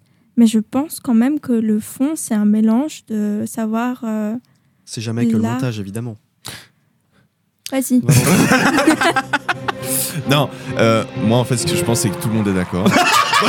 non, non, Il y a que des mais ce potes que je, autour de la non, table, mais c'est génial. ce que, ce que je veux dire, c'est que en soi, euh, Bah, tout le monde a un peu raison. quoi. Parce que si je reformule un peu tes propos, c'est que tu veux dire le, le- chaque art en fait a son a son cadre de prédilection précis. Si je prends par exemple la musique, c'est le fait de prendre des sons, de les assembler, et puis c'est sympathique. par exemple? si je prends euh, le, le- le cinéma, certes c'est un conglomérat de plein de choses. Néanmoins, euh, son cadre de prédilection qui Mais permet il, a, de, il a, il a un élément qui le distingue des autres arts. c'est hyper vilain de me couper. c'est de, de- Je précise ta. non tu vois voilà, comme c'est chiant mais- quand tu coupes les gens. non mais non mais du coup voilà en Bon, gros grosso modo tous. le, Voilà, c'est la le- spécialité du cinéma c'est comme tu le dis euh, c'est comme tu le dis depuis près d'une heure maintenant. le, le- Je crève de chaud. Le, le fait de monter quelque chose qui permet de. Bah, Je donne un exemple très con, quand je monte le podcast, ça ressemble à rien. Euh, après, je fais des petits trucs marrants, des petits machins, et puis euh, ça donne une vibe un peu différente. Finalement, c'est un peu ça. Et euh, dans l'idée. Oh, je suis pas d'accord. Non, Et mais puis, continue, continue, et puis, et, et- et si je prends bah, la photo ou d'autres choses, chacun a son domaine de prédilection, mais voilà, ils se partagent un peu les idées entre eux. Je, je personnifie énormément les arts. Ouais, je vois ça. Mais euh, oui, évidemment. tu vois, par exemple, la BD ou genre de trucs. euh, euh, Il y a le scénario euh, euh, qui, qui- qui- qui a un, point commun avec le cinéma, qui a un point commun. Mais la la BD, d'ailleurs- d'écrire des romans avec plein de choses. La BD qui est très proche du cinéma précisément parce que la manière dont les images sont ag- agencées en fait Ouais. est- est une mécanique qui est très proche du Oui, montage. oui, en fait. Ouais, parce que Mm. le storyboard, tout ça. Oui, finalement, oui, ouais. Et euh, bah du coup, en fait, c'est ça. Chacun a son domaine de prédilection. Donc moi, je pense que vous êtes tous d'accord. Et finalement, moi, je, que- je, je, je pense qu'effectivement, Valentin a raison. C'est que moi, je suis tout à fait d'accord avec Dylan qu'il y a une spécificité du médium Oui. qui réside dans le, le montage. Après, c'est effectivement le, voilà. Ça veut pas dire que tous les autres éléments qui ne sont pas stricto sensu du montage n'ont pas d'importance, voire ne sont pas euh, essentiels dans l'appréciation qu'on a d'une œuvre. Mais c'est, mais, effectivement. Et, et de fait, la plupart des œuvres euh, incluent d'autres éléments, d'autres arts, entre guillemets, ou des, des Oui, éléments sûr, oui. à- Parce qu'en soi, arts. une musique de film, tu peux la jouer aussi en tant que musique de base. Oui. Et, euh, mais De par contre, elle va prendre une. Ce qui se fait beaucoup. Oui, bien sûr. euh, Il y a même des musiques qui sont connues, euh, qui sont des musiques de film qu'on connaît alors que. Bref. Et donc, une fois qu'elles sont dans le film, elles prennent effectivement, comme tu disais, Saskia, dans le mélange de tous ces éléments ensemble à la fin, il y a quelque chose qui est un peu plus que la somme de toutes les parties. Donc en fait, je pense pas du tout que les positions soient euh, Opposé. opposées Oh, bah, vraiment. ah non, mais non. c'est- c'est. c'est- Et je trouve de- intéressant de débattre Bon. dessus parce que moi j'avais jamais euh, pensé de cette manière euh, un art en me disant ah il y a un truc spécifique euh, etc. Et euh, moi qui fais du montage tous les jours, c'est vrai que j'avais pas pensé en fait de cette façon-là. Mais t'es une artiste, enfin. Voilà. Après, si je peux Ah, me voilà. permettre, hein, de- il aurait fallu attendre le 18e épisode pour aborder C'est cette vrai, mais en thématique plus, qui est en vraiment plus, très on a toujours un intéressante. peu dit en sous-texte, donc c'est cool qu'on a eu l'occasion. Mais en fait, tu vois, c'est ça qui est cool à chaque fois qu'on a des invités, c'est qu'on n'est pas dans notre petit en- entre-soi insupportable. Des gens qui font oui, la spécificité du milieu, euh, machin, et on est obligé Sauf de quand passer les l'invité c'est Thibaut. Oui, alors là- lui, là, oui. on peut l'appeler d'ailleurs. on peut, à tout moment. on non, va mais pas donc, euh, donc euh, oui. Et je prendrai un dernier exemple, puis après, peut-être qu'on enchaîne sur d'autres aspects du film, parce qu'on a très peu parlé de psychose pour l'instant. Mais moi, quand je regarde certains films horribles hongkongais de ninja, qui sont vraiment des merdes, mal éclairés, Mais mal joués, mal machin, etc., etc. Qu'est-ce que c'est Tout d'un bon coup, tu te dis, mais mec, c'est c'est- c'est- c'est Hongkongais qu'on n'a rien à foutre, qu'on casté des touristes dans les hôtels pour jouer les Américains, pour les vendre euh, en soum soum dans les ruelles de Los Angeles, tu vois. Ces gars-là qu'on n'a rien à foutre. À un moment donné, ils doivent faire voler un ninja. Ils peuvent pas faire voler un ninja. Donc ils font, ils, ils- ils bricolent avec leur, leur pellicule un montage horrible. Et tout d'un coup, dans ce chaos de merde qu'est un film de ninja hongkongais, tout d'un coup, t'as un petit moment où le montage devient un peu expérimental. Et t'as vraiment, je trouve, une beauté esthétique qui naît en 5 secondes de montage. Ah putain, mais là, il y a quelque chose d'extrêmement beau qui s'est passé avec ce mou- moustachu bodybuildé qui vole en l'air. C'était un peu par ça. accident, mais c'est quand même. Eh, cool. Exactement. Ah, moi ce que j'adore avec le montage c'est qu'en vrai t'as des petites brides de quelque chose et t'en crées une histoire. Et ça je trouve que Ouais. en fait c'est juste génial de pouvoir prendre des images, prendre des brides etc. et pouvoir en créer quelque chose et en sortir en fait une émotion, une... euh, Ouais, ouais, c'est ça, ça Moi, je trouve ça finalement le- magique, en vrai. le but au final, on va dire. C'est, enfin, il y a pas, y a pas de but à l'art, mais dans Mm. le sens où le, le- on cherche quand même dans l'art à susciter des émotions. Et, Mm. et c'est chaque chaque euh, chaque art a son sa petite manière de susciter des émotions. Et c'est ça qui rend les arts intéressants, quoi. Revenons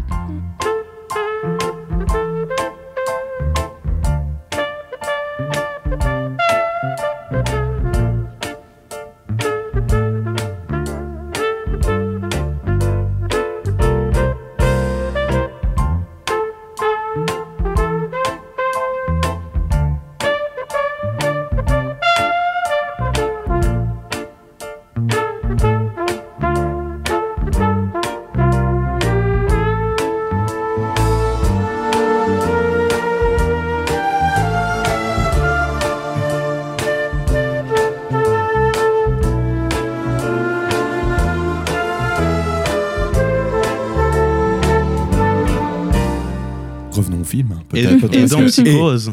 Et dans, Et Psychose, dans voilà. Psychose. On peut parler du montage, puisque effectivement la scène moi de la douche est une, scène qui euh, est justement très innovante euh, dans le contexte historique de la manière dont elle monte, que je trouve très intelligente. Et puis je, je te passe la parole après, à l'heure de, de voilà d'avoir des On choses à dire. de montage, Voilà. hein.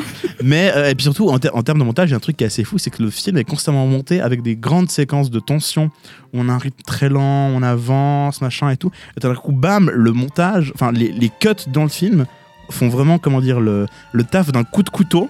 Où finalement, dans la, la scène de la douche, là, on avait dit 70 plans, 70 plans différents, un truc comme ça, c'est ça Je crois qu'ils ont fait 70 fois la. la- Euh, Ils oui. ont tourné je- 70 fois. J'avais la vu dans la- dans l'interview de Truffaut et Godard, il dit 7 jours de tournage et 70 euh, and Prise. 70 euh, shit off- euh, enfin pas 70, 70 il dit and Et it's Shetland. 70 shit offs puis la meuf elle fait euh, euh, et puis 70 euh, comme on dit quand on prépare les acteurs euh, euh, et puis il y, a- y a Truffaut qui fait je sais pas qu'est-ce que vous voulez dire? Là, il y a Hitchcock qui fait um, euh, 70 euh, angle de caméra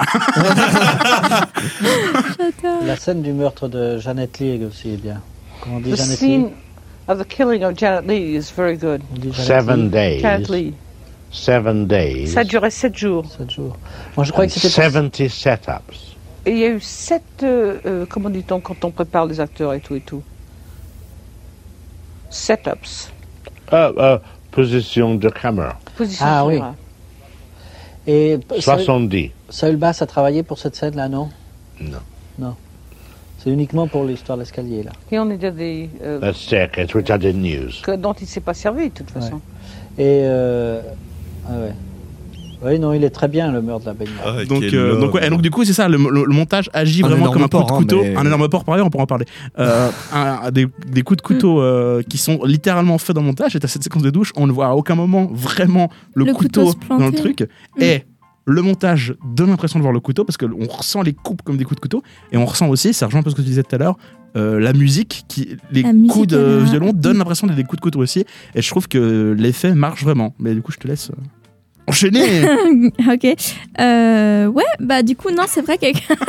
Stylé Yes Cool Alors, la suite Non Non, qu'est-ce que je peux rajouter à ce que tu as dit? C'est c'est très complet. Mais ce que je veux dire, c'est vrai que la musique joue un rôle euh, vraiment important dans cette partie-là, parce que tu sens, en fait, comme tu as dit, les, les coups de couteau et tout. Et euh, je pense que sans la musique, ça donnerait pas du tout la même chose.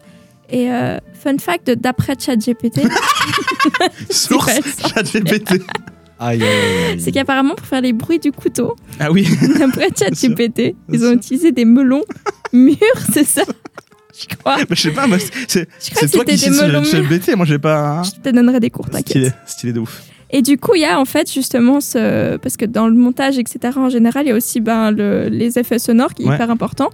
Et c'est vrai que s'il n'y aurait pas eu ces effets sonores du couteau qui se plante, et moi, hier, en vrai, quand je l'ai vu, j'ai quand même eu des frissons du bruit parce que tu as vraiment Ouais. l'impression que tu, tu le sens, tu l'entends qu'il y a quelque chose qui rentre dans une chair, c'est assez. C'est- Mais c'est ouf, hein, quel point elle est. euh, Ouais, tu la ressens cette scène. Et Ouais. c'est, c'est presque un peu euh, réticent, répugnant, Ouais. un peu là en mode euh, parce que tu, tu le sens vraiment. Et apparemment, du coup, ils ont planté un couteau dans, dans des Ils melons. ont littéralement tué Janet Des Lee, malheureusement. Oh non Mais euh, non, cette scène, elle est, elle est assez extraordinaire et tout, même au niveau des cadrages, Ouais, non, je avec le couteau, d'accord. etc. Tu vois jamais le couteau qui se plante. Ou même quand tu vois, le, alors que c'est en noir et blanc, le sang qui coule Oui. Euh, dans, dans la douche et tout. Je trouve qu'elle est, elle est hyper forte. Ou la manière aussi dont elle tombe et son visage, en fait, quand tu la vois euh, sans vie sur le sol de la salle Ça, de il bain. est, il est, il ah, moi, cette vénère, hein. scène, elle m'a. Mais en Euh. plus, bon, on parlait justement du rythme du montage, mais le fait que tu aies cette séquence qui va à 2000 à l'heure avec. Ouais, et d'un coup, après, boum Et ensuite, tu as la transition que tu parlais, où d'un coup, on, va- on va dans le. Comme si le. Le bras, il est lent en plus, comment elle, elle le tire, il est hyper lent avant Oui, de tomber, oui, et boum, il tu n'y a plus sens rien. vraiment, et t'as ce truc où vraiment tout devient hyper lent, comme si la- le siphon aspirait les dernières gouttes de sang De son la âme. meuf, quoi, ouais, vraiment. Et on zoome dans le siphon, t'as cette transition en fondu enchaîné qui est hyper douce Mm. après le truc vénère qu'on a eu. On arrive sur le plan de la meuf. Tu recules doucement comme ça en tournant, ça dure vraiment hyper longtemps. Ouais. Et t'as vraiment la meuf qui, mais qui est limite comme un personnage de cartoon, la tête par terre, avec la langue qui sort quasiment, quoi. Ouais. Et t'es là, Avec les, les gouttes et tout. Les gouttes aussi, Oui, en plus, ouais, ça m'a marqué du- et ouais. tout. J'étais là, mais c'est vrai que ce, ce contraste entre le, la violence de la scène, du son, etc., où t'es vraiment en mode euh, Ah, c'est. Et tu le vois même pas le couteau se planter et t'as l'impression. Ouais, c'est tu- très, c'est très T'as l'impression que tu, le- tu le vois en fait. C'est trop bizarre. Et après, ben, d'un coup, c'est hyper calme. Ouais. Et ensuite, t'as Norman Bates qui arrive Qui et, qui, et qui nettoie, mais en mode euh, oui, bah écoutez, Ouais. euh, c'est samedi, je nettoie mon, je nettoie mon hôtel quoi. Ouais. C'est très, ah, c'est très. Oui, c'est glauque. hein. Ouais. C'est un peu glauque, ouais. Bernard Herrmann. Bernard énorme, Arnault. Attends, mais vous, vous, vous aviez des, des infos sur le générique euh, Générique. Sur le, le- les titres Avec les, les bandes euh, qui. Oui, on a des infos, mais je, Saskia, t'avais pas l'air de voir de quoi je parlais donc. euh. Non. Bah, le générique a été réalisé parce qu'on en a, on a, voilà, on a vu en cours euh, quand on avait fait le cours. euh, De cinéma, là? Non, pas de cinéma, de, bah, de générique justement. Ah, de générique? Invisible. on a, on a, Ah on a ouais, eu un, c'est on a eu ça. un petit cours sur les génériques de films. On a Ah, vu tous les génériques de quand on James avait filmé tout ça? Ouais, bah, je- oh. Comment elle va, Erika Je sais pas, on devrait demander. Comment va Erika donc- donc, du Pense coup- à Erika. Donc du coup, on a vu Valentin qui pense au montage. Ah non, non, moi ça je laisse, ça c'est petit. ça. on avait eu un cours, on avait vu tous les génériques de James Bond, justement. on avait vu tout plein de génériques hyper connus. Et le, le GOAT, le, le Chad des, des génériques euh, Chad de films américains des- de ces années-là, c'est euh, Saul Bass, qui est un, un- Et non pas Calbas. Et non, non, une sorte de bro, une sorte de. Un fût avec de la lumière ou un bro ou un... Non, c'est, euh, ce sont des sortes de calebasses euh, extraits entre le Qui serait l'igname, le creusé à la, comme les dégundés Non, je- non, faux. Ça n'a rien à voir. Je ne peux pas vous laisser dire ces énormités.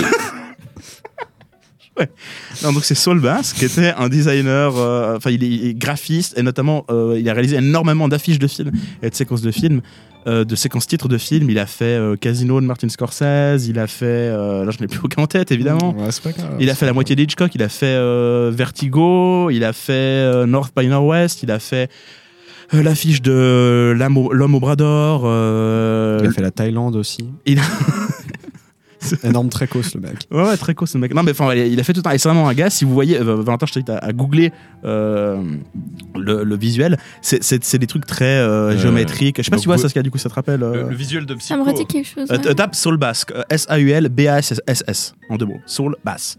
Comme une basse. Soul, Soul, Soul Bass. La seule chose que je me souviens de ce cours, c'était le générique de Attrape-moi si tu peux. Ah ouais. Ah oui, mais qui est un peu inspiré, du coup, c'est un peu le style, tu sais. Ouais, et je trouve hyper. Ah, J'ai beaucoup typique. aimé ce générique. Ouais, il est très cool. Hein. Attends, je vois pas. C'est très typique. Euh... Valentin, t'arrives à tourner. Ah non, t'arrives pas à tourner. Mais je vais prendre mon magnifique téléphone. Et ici, on est high-tech, hein. putain, on utilise ChatGPT, Mon- respectivement mon ordiphone. son ordi. Donc tu vois ce genre de visuel euh, là. Euh, et, donc, du coup, et donc du coup la séquence de psychose est mythique euh, à ce niveau-là parce que bon, Elle est légendaire. aujourd'hui malheureusement tu l'as fait en à peu près 15 secondes sur Windows Movie Maker hein, Ouais. euh, avec les lignes qui bougent bon euh, la- t'as cliqué c'est par là Non, ok, c'est bon, je vois. Ouais, oui. c'est ce Oui, genre de visuel oui, euh, voilà The Shining aussi c'est Ouais. lui euh, Shining, c'est génial comme film d'ailleurs. Oui, c'est. Ouais, ouais. Oh, Kubrick mes couilles mais on, on te invitera Saskia West Side Story aussi. On pourra reparler de Shining si vous voulez. on pourra parler de- aussi de Avatar 2 aussi. Ouais. Euh, Quand on ira, quand on ira boire une bière après. euh, Ouais, parfait, stylé.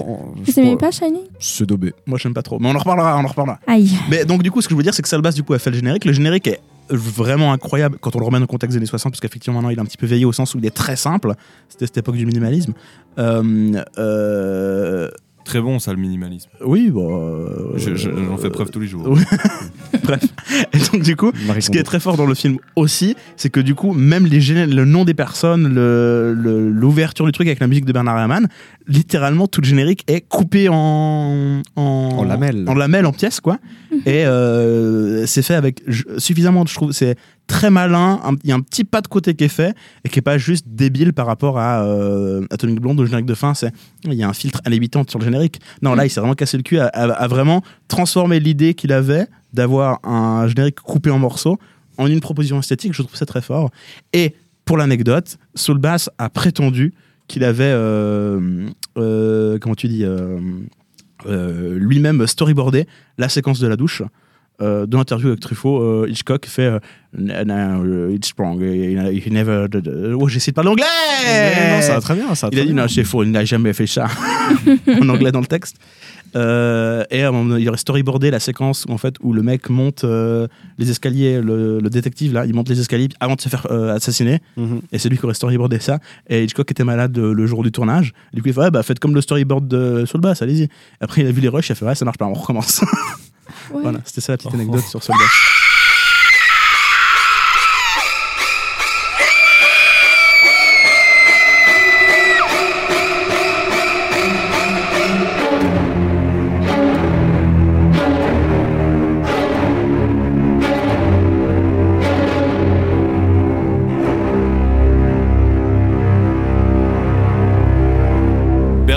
Le GOAT. Qu'est-ce qu'on en pense de la musique, Valentin? Moi, je trouve que c'est excellent. Pourquoi? Parce que. Il fait les questions et les réponses. Il fait good cop, bad cop à lui tout seul. En fait, euh, la, la particularité de ce film, c'est que vous écoutez, si vous écoutez, il y a que des cordes. Mhm. Il n'y a pas d'autres trucs. C'est intéressant. hein. C'est que des violons, euh, des des des violons, et puis encore des violons, des violoncelles, des violons sucre. Bon. Mais euh, des contrebasses éventuellement. D'autres instruments peut-être dans la. Des contre-soul basses aussi. Allez. Et, euh, Très bien. Et, hein. euh, et non, c'est beaucoup de crédit que tu me donnes. là. Ah bah. Mais euh, du coup, c'est c'est assez, c'est assez Les crédits habile feront l'affaire. dans la mesure où aujourd'hui, on Des fait crédits ECTS. aujourd'hui dans les, dans les musiques, en fait, on on- on- on n'a plus vraiment une ligne de conduite. Euh, À, la base, il n'y a, plus euh, vraiment euh, le concept de le compositeur. Il se dit bon, je vais transmettre cette émotion avec ça. Mhm. Alors, ça peut être pour des questions euh, différentes à l'époque. C'est peut-être qu'il n'avait pas le pognon pour faire ça. Euh, peut-être qu'il n'avait pas 1000 musiciens pour euh, faire ce qu'il voulait faire. Peut-être qu'à la base, il voulait pas du tout faire ça.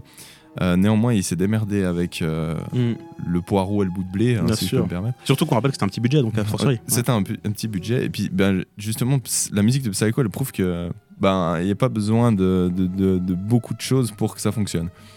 Euh, là où je voulais dire, c'est qu'aujourd'hui, on a des trucs très sophistiqués. Moi, avec mon ordinateur, je peux vous faire euh, une bande-son des Pirates des Caraïbes en 20 minutes. Ouais. J'abuse un peu, mais. Dans l'idée, oui. le- dans l'idée, en... C'est Sur devenu le free sound, avec, avec tout ce qui est tout ce qui est virtuel aujourd'hui. Euh, c'est beaucoup plus sophistiqué. Euh, on- pour revenir à Atomic Blonde que vous avez vu il y a quelques semaines, que vous avez écouté plutôt parce qu'on Oui. ne fait pas encore de film. Euh, Pas encore. Bientôt, bientôt. Ouais. ben, Soon. Atomic Blonde, la musique, c'est c'est euh, c'est euh, je mets des sons euh, très connus, c'est pas grave. hein. c'est des sons très connus euh, qu'on a tendance à mettre, Oui. etc. Il y a moins d'identité Ouais. qu'à l'époque, je La trouve. preuve étant que la musique est restée vraiment iconique en fait. euh, ouais. Et puis c'est vrai qu'il y a un peu cette vibe euh, de c'est des films muets encore qui restent. hein, où on ouais. est très dans une musique euh, très démonstrative. Oui, c'est vrai, il y a un peu le côté Euh, tatatin. Ouais, parce que Ouais. il Renaud. il y avait pas de dialogue, il y avait pas de dialogue à la base. C'est vrai. Du coup, on avait ça dans les mœurs de- d'écrire de la musique de film comme ça parce qu'il fallait que ce soit expressif. Bon, après, ça faisait quand même qu'on 30 ans que. on le sent aussi, parce qu'à un moment, il parle pas du tout. Pendant genre des longues minutes, j'ai remarqué dans le film. Mais il y, a- il y a pas mal de moments. Surtout que la musique prend beaucoup de place, c'est pas le moment où il n'y a pas tellement de dialogue. Ouais. Et, ou éventuellement une voix off aussi, des fois, cet effet-là. Mm. Mais euh, oui, c'est vrai qu'il y, a- il y a ce truc. Et ce qui est, est très fort au, ni- au, euh, au- au- ce qui aide aussi, parce qu'effectivement, Valentin l'a dit, la musique est très démonstrative et très explicite de l'action. Et du coup, a fortiori, ces moments où la musique est pas présente et où du coup, elle ne souligne pas, elle ne surligne pas ce qui se passe, c'est vraiment des moments où tu te dis. Putain, mais attends, mais qu'est-ce qui se passe elle- elle- Tu sens la qu'elle psychote.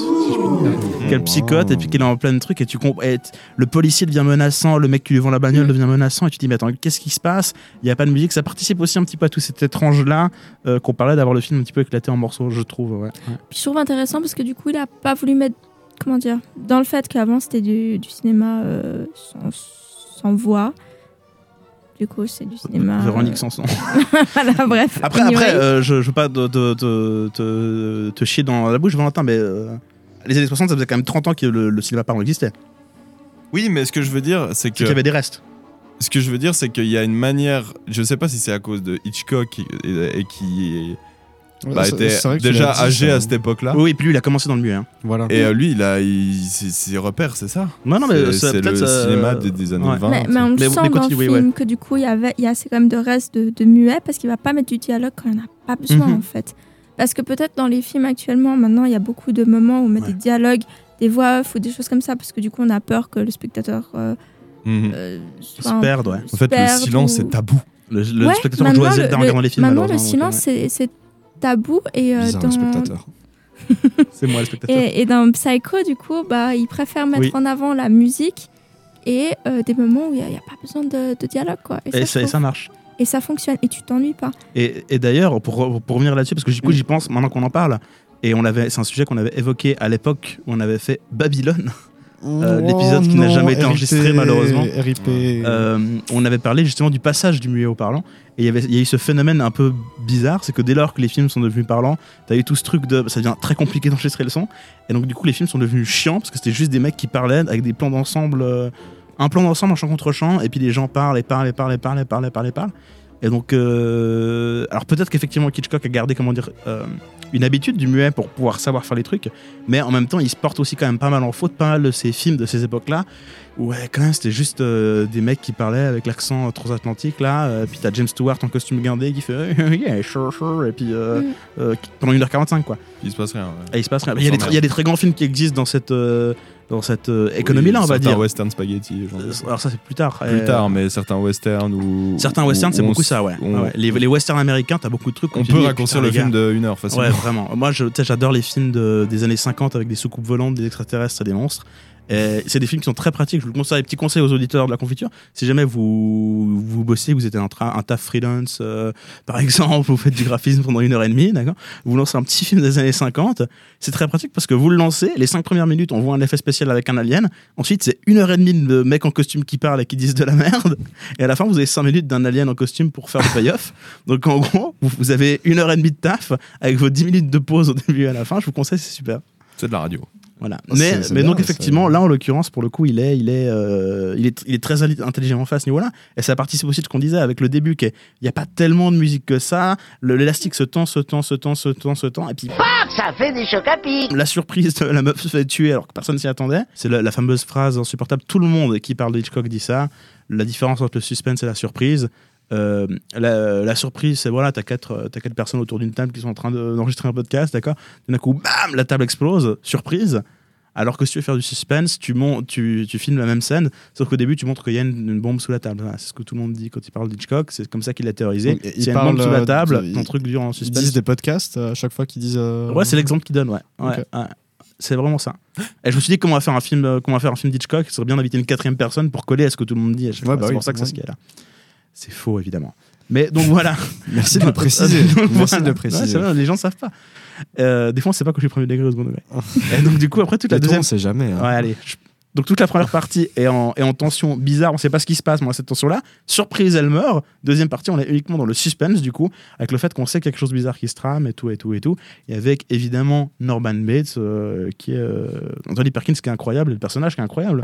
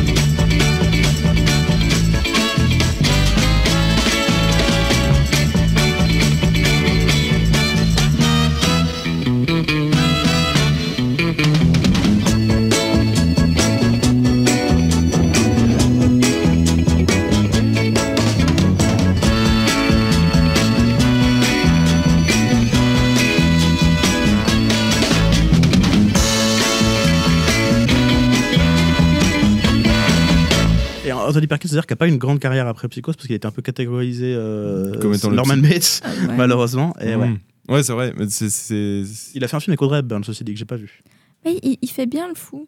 Genre. euh, non, mais c'est Oui. vrai, genre même son regard et tout à la fin.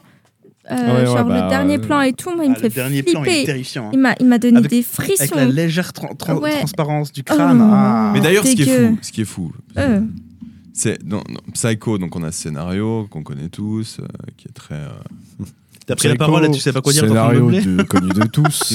Et puis après, on a Psychose 2 qui dit euh, Après 22 ans passés dans un asile psychiatrique, Ah, Norman bien Bates sûr. retrouve enfin le motel familial contre la vie de La date de Lila. sortie Hein La date de sortie euh, 1983. Ah oui, quand même, ouais. Retrouve Ah oui. enfin le motel familial contre la vie de Lila. La- Je passe dessus, hein. Ouais. La, la sœur de Marion Crane qui s'oppose à sa remise en liberté. Mais une jeune femme, j'ai oublié de mettre un point, assez troublante, intervient dans la vie de Norman juste avant que celui-ci se retrouve dans la même situation que 22 ans auparavant. Et si Madame Bates était encore vivante? Ça, c'est Psycho 2. Ensuite, il y a Psycho 3 qui dit Toujours dans son motel, Norman Bates, toujours incarné par Anthony Perkins, semble redevenu normal et tente d'aider une jeune femme assez troublée, mais l'ombre de sa mère plane encore. C'est- c'est à chaque fois, c'est Norman va mieux, mais l'ombre de sa mère, ça va Euh, encore. Maman. Maman. Et Psycho 4 qui dit Norman Bates, toujours nouveau incarné par Anthony Perkins, qui décédera malheureusement deux ans plus tard, Ah ouais en 1992. Ah 1982. 92. En c'est ça. 92. Tout le monde est juste autour de la, fra- la table, mais. mais... Bah, Norman- ouais, Écoute, ouais, tout le monde ouais, dit c'est- 80, c'est bonne guerre, mais- 90. Donc je disais, Norman Bates est l'auditeur d'une 80. émission de radio Ouais, pour témoigner du sujet de l'émission J'ai tué ma propre mère. Attends, c'est ça, c'est ça le sujet? C'est Guillaume Norman- Blake qui a fait bon sujet de l'émission, j'ai tué ma mère, les auditeurs qui ont l'histoire à raconter. Norman Bates est l'auditeur d'une émission de radio pour témoigner du sujet de l'émission. C'est très mal écrit. Ouais. J'ai tué ma propre mère. Bon, allez, c'est un film de Griffith Dolan, Après la mort de son père, Norman et sa mère, Norma, C'est un téléfilm sur. euh, vivaient, Oui, c'est vrai qu'elle s'appelle Norma. vivaient reclus dans une interdépendance malsaine. J'ai pas mis mes lunettes. Ah alors oui. qu'il était adolescent. Euh, non, alors qu'il était. J'arrive pas à lire. Mais à part alors ça, la série dans Netflix, on le sent vraiment. Je la conseille vraiment parce qu'on Mais- sent ce truc très malsain. Bah, euh, on va pour enchaîner du coup. Moi, je pense que c'est une bonne transition. Je termine Ouais, juste le oui, truc. oui. Alors, C'est alors qu'il était adolescent, il devint follement jaloux quand sa mère prit un amant. Ah, donc ça, c'est un préquel. Uh-huh. Il elle les a pris un amant assassina un à paquet la de chips au strychnine supermarché, quoi. et conserva le corps de sa mère. Aujourd'hui réinséré entre guillemets, Norman est marié et sa femme est enceinte. Attends, mais quoi? Le sujet de l'émission, le ramenant à ses douloureux souvenirs de tueur, lui fait peur de donner naissance à un rejeton comme lui qui perpétuerait une ligne, une lignée maudite. Un rejeton. Et C'est toi pas- qui as écrit ce résumé. Valentin. C'est pas Wikipédia, ça. C'est vrai. Non, c'est Wikipédia. Ok. C'est Pardon. Ses souvenirs le poussent à vouloir tuer sa femme et l'enfant qu'elle porte, espérant se libérer définitivement de sa mère. Voilà, donc ça c'est le tout dernier euh, Psycho euh, sous forme de film Il qui a été fait. vraiment des issues. Genre vraiment. Hein? Il a vraiment des mommy issues. Littéralement Euh, des oui. mummy issues. Des- des- La momie, très bon film. Non, C'est vrai, ça. Le- Ah, on est revenu. Si. Avec Tom Euh, Cruise. Le premier. Non. Avec Brandon Fraser. J'ai vu, j'ai vu quatre films avec la momie, aucun n'était bien. Bon le premier, le tout premier. Le Lequel premier, la momie. Celui de permet- 1932 avec euh, euh, Boris Karloff? Non. Ça me paraît. Oh, Boris, il est très beau. ça me permet de. Mais c'est celui qui fait euh, Dracula, non? Euh, C'est celui qui fait Frankenstein. Euh, Frankenstein, ouais, pardon. C'est. euh, c'est. euh, je, voulais, je voulais revenir à la série, n'est-ce pas? Bien La sûr, série transition. Psycho qui. euh, Que Saskia a vu. que, que Oui, tu as vu. et Qui n'est tu plus sur disais- Netflix malheureusement. D'ailleurs, je vais me la refaire, mais du coup, c'était pas possible. Mais du coup, on sent du coup, euh, il y a le début de l'histoire où euh, il se barre avec sa mère de chez son papa ou je sais plus. Je crois que c'est sa mère qui l'a tué. Je me souviens plus du début. Du début. Ça commence très bien. voilà.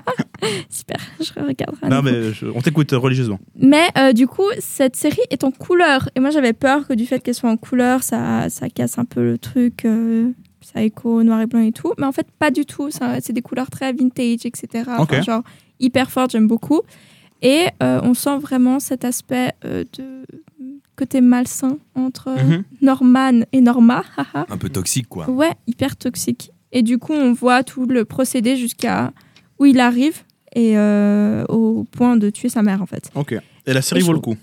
La série vaut le coup. Moi, j'ai beaucoup aimé. Et euh, je pense que ça m'a même permis un peu plus de comprendre tout le, le Le côté film, psychologique du film. Et tous je- les... Tous les mamies les mamies. Écoute, mon je sais que moi, je crois que mon frère a vu la série aussi. Je le salue d'ailleurs, hein, bien sûr, s'il m'écoute. Euh, Oh, c'est chou. bien sûr. Et euh, m'a dit aussi. C'est quoi, c'est bien. Bates Motel, c'est ça? Ouais, Bates Et Motel. du coup, c'est qui interprète de Louis. On embrasse mon frère. Et comment Qui anime le s'appelle catch. Non, c'est mon autre frère qui anime le catch. On le salue aussi.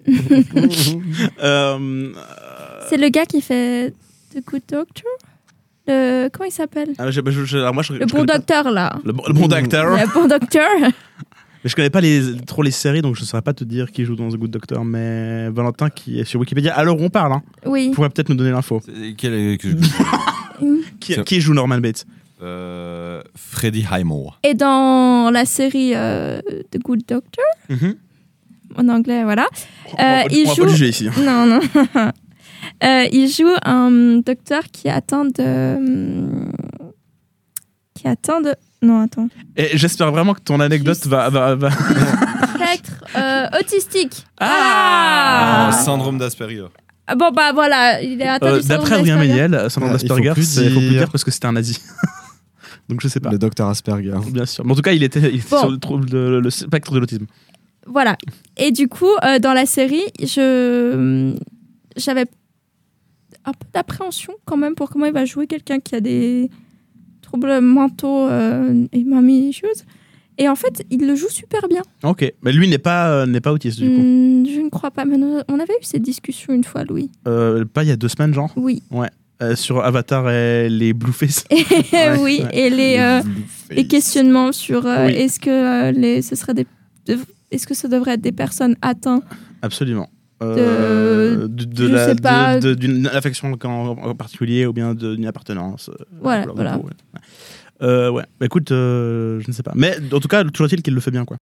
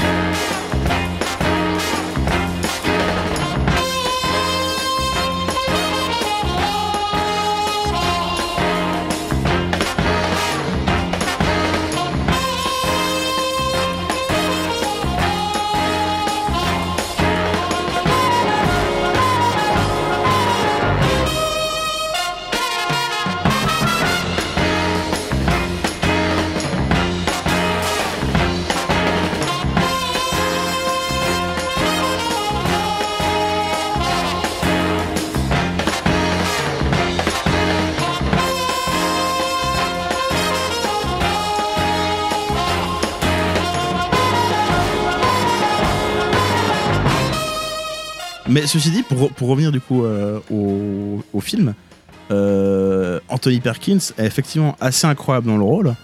Et le personnage de Norman, je trouve, est vraiment. euh, Enfin, je trouve absolument fascinant, quoi.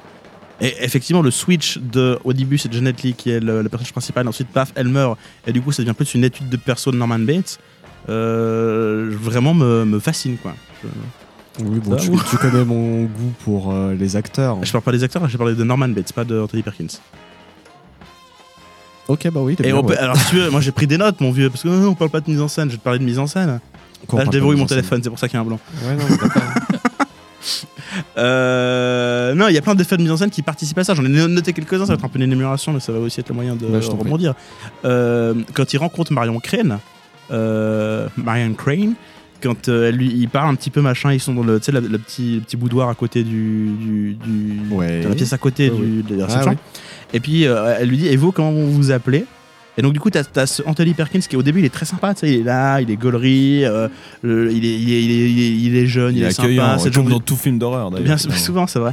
Mais c'est le genre idéal, tu vois, quoi. Et euh, au moment où il tu sens qu'il y a un truc un peu bizarre quand même? Tu sens qu'il y a un truc un peu bizarre quand même? On crie dans la rue? Il y a les films d'horreur. ouais. Ok. Et, euh, et au moment où il lui demande son prénom, juste avant qu'il dise son prénom, euh, alors que comme on le disait, tout était très calme. À ce moment-là, on avait des plans très- Paf, un raccord dans l'axe hyper bizarre. On zoome un tout petit peu sur Norman qui fait ah, Norman Bates comme ça. Et d'un coup, t'as as plein de petits moments comme ça où t'as ah, un petit truc un peu off qui, qui, qui apparaît comme ça.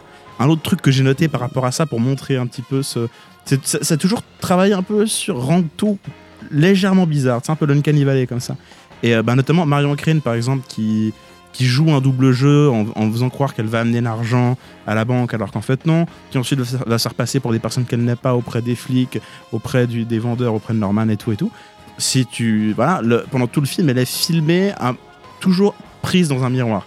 T'as dans très régulièrement des moments où elle est soit dans le miroir de sa chambre d'hôtel, soit dans le miroir de sa salle de bain, soit dans le rétroviseur de son euh, de son de son de sa, de sa voiture. Il y a plein de moments comme ça où elle est prise dans un miroir pour montrer bon, c'est montrer la dualité machin et Mhm. tout. Atomic Blonde le faisait beaucoup d'ailleurs par Oui, ailleurs, mais moins fait. bien, comme beaucoup de choses qu'Atomic Blonde faisait. du coup, elle est toujours prise dans ces miroirs-là. Et il y a ce truc qui est très particulier, c'est que Norman Bates aussi est souvent dans les miroirs. Et plus précisément, même, il est souvent dans des euh, reflets de vitres en fait. Donc non seulement il est, dans un miroir comme Marion, Marion Crane qui fait semblant de quelqu'un d'autre, donc tu as juste la dualité des personnages, mais lui il est souvent dans une, un reflet de vitre, ce qui fait que tu as lui et son reflet plus sombre dans la vitre.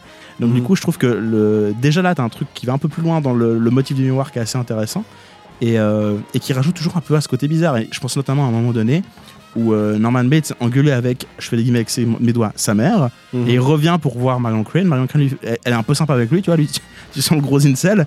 Elle lui fait non mais allez, venez manger dans la chambre et tout. Tu sais, elle est un peu sympa avec lui. Elle, lui appro- elle lui apporte vraiment une sympathie. Et tu vois vraiment Norman qui avance vers elle et qui s'arrête pile au moment où le reflet s'apprête à passer le cadre de la porte et qui revient dans le truc. Donc t'as plein, ce qui du coup se comprend quand tu regardes le reflet. Mais quand tu regardes Norman, t'as vraiment ce truc où lui, il, avance, il fait vraiment, je sais pas, 40 cm, après il s'arrête dans le vide comme ça, et il revient en arrière. Et t'as plein de moments comme ça où, alors Anthony Perkins bien sûr, mais aussi Hitchcock au travers de la mise en scène, arrive à rajouter des petits moments où ce personnage qui a l'air d'être un gendre idéal, tu sens qu'il y a un truc qui est un peu bizarre avec lui. Euh, je pense notamment au fait qu'il dit, ah, voulez manger avec moi, je vais manger des sandwichs et du lait. Et t'as Ouais. toujours tu sais, ce Oui, il y a le côté un peu enfant, de Exactement, je suis ouais. incapable de savoir me faire à manger. et tout. Exactement. Et en plus, je bois du lait littéralement comme un Ouais. gosse, quoi. Et c'est très, Mais c'est on très sent bizarre. ce problème de maman et tout, ouais. là, c'est hyper Euh, mal. il dit quoi à un moment donné euh, la- le... euh, le meilleur ami d'un homme, c'est sa mère ou un truc Ouais. comme ça. Ah oui. Ah, j'ai vu ça, enfin, j'ai entendu ça, j'étais. euh. Ouais. Bizarre le poste. Bizarre le man. Moi, il y a un truc qui m'a marqué dans le film, ça n'a rien à voir avec, mais Vas-y, je trouvais que les escaliers, ils les montaient vachement. genre, tu sais, quand tu vois l'image, genre, tu dis que l'escalier doit être long à Oui, monter. ouais, je- ouais, et oui. il fait des petits sauts ou je sais pas, il est super rapide. Oui. Et genre, quand Trop fast. on, voit- même. on voit la mère à l'étage, au premier étage, qui bouge, et en 5 secondes, il est, Il en, est en bas, bas. et après en 5 secondes, il est en bas des escaliers. C'est super bizarre. Oui, oui. Moi, ces escaliers m'ont perturbé. Peut- Peut-être. Mais les escaliers sont quasiment un personnage à part entière du film. Oui. Ah oui, non, mais c'est Oui, sûr, oui, sûr et certain. Je l'ai lu, hein, d'ailleurs, euh, sur Wikipédia. Sur Euh, chat GPT. Non mais oui, mais je pense, je pense en vrai, alors je pense qu'il y a une partie de aussi juste de euh, si on fait, enfin de convention un petit peu de, on va pas le montrer descendre des escaliers. Il y a aussi un truc de sur le monde trop prendre son temps pour descendre des escaliers, les gens vont se douter que c'est une seule et même personne. Euh, mais, mais mine de rien, ça participe, participe aussi, pardon, au fait qu'on on n'arrive pas trop à situer la géographie des lieux aussi quelque part. Mhm. Tu sais, un truc un peu, un bah, peu du bizarre. temps, des lieux et tout. Ouais. c'est Tout paraît bizarre. Ouais, euh, J'aime bien. notamment la maison remplie d'oiseaux euh, empaillés, un délire. Ouais. Nouveau, euh, tout ce qui est taxidermie, euh, Ah ouais, ouais, ça mais- fonctionne. hein. Et d'ailleurs, Le mec adore fourrer des trucs dans des animaux, quoi. D'ailleurs, alors, petite, petite euh, analyse que j'ai faite, petite analyse que j'ai faite dont je suis très fier, mais je pense que ça. Alors, c'est sûr que ça a déjà été dit. Je pense ne l'avoir jamais vu, donc je suis très fier de moi. Euh, Marion Crane, littéralement un nom d'oiseau. Ouais, bah, Oh Alors bon, quoi Coupé. Crane, le- la grue. Mais oui. Ah ouais. Eh oui. Donc, euh, il- et, et de nouveau, dans l'interview de Truffaut Hitchcock, Truffaut dit Mais oui, monsieur Hitchcock, vous qui êtes si intelligent, quel est le symbole derrière les oiseaux dans le psychose?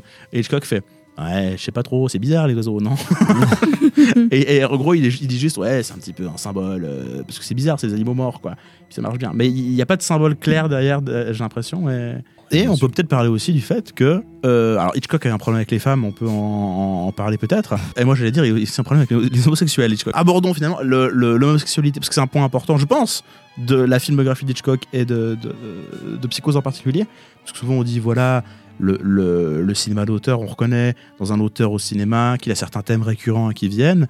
Euh, chez Hitchcock, les gens fous et qui tuent des gens généralement sont pas très hétéros. C'est- une, une comment tu dis une, une euh, un motif récurrent, Une généralité. une ouais, généralité. Et, euh, et en fait, le truc, c'est que évidemment, parce qu'à l'époque, tu as le code ACE, donc tu as la censure qui fait que tu peux pas montrer des sujets. Je pense que Hitchcock, il est pas forcément hyper conscient de ce qu'il fait non plus dans ces trucs-là. Il y a un truc un peu de, de, de- qui est pas dit, quoi. Mais No- Norman Bates, il y a un truc assez euh, euh, crypto-gay dans la manière dont il est. Tu sais, on dit queer-coded. Euh, un personnage qui est encodé Mm. queer, c'est-à-dire qu'il y a tout un tas d'attributs.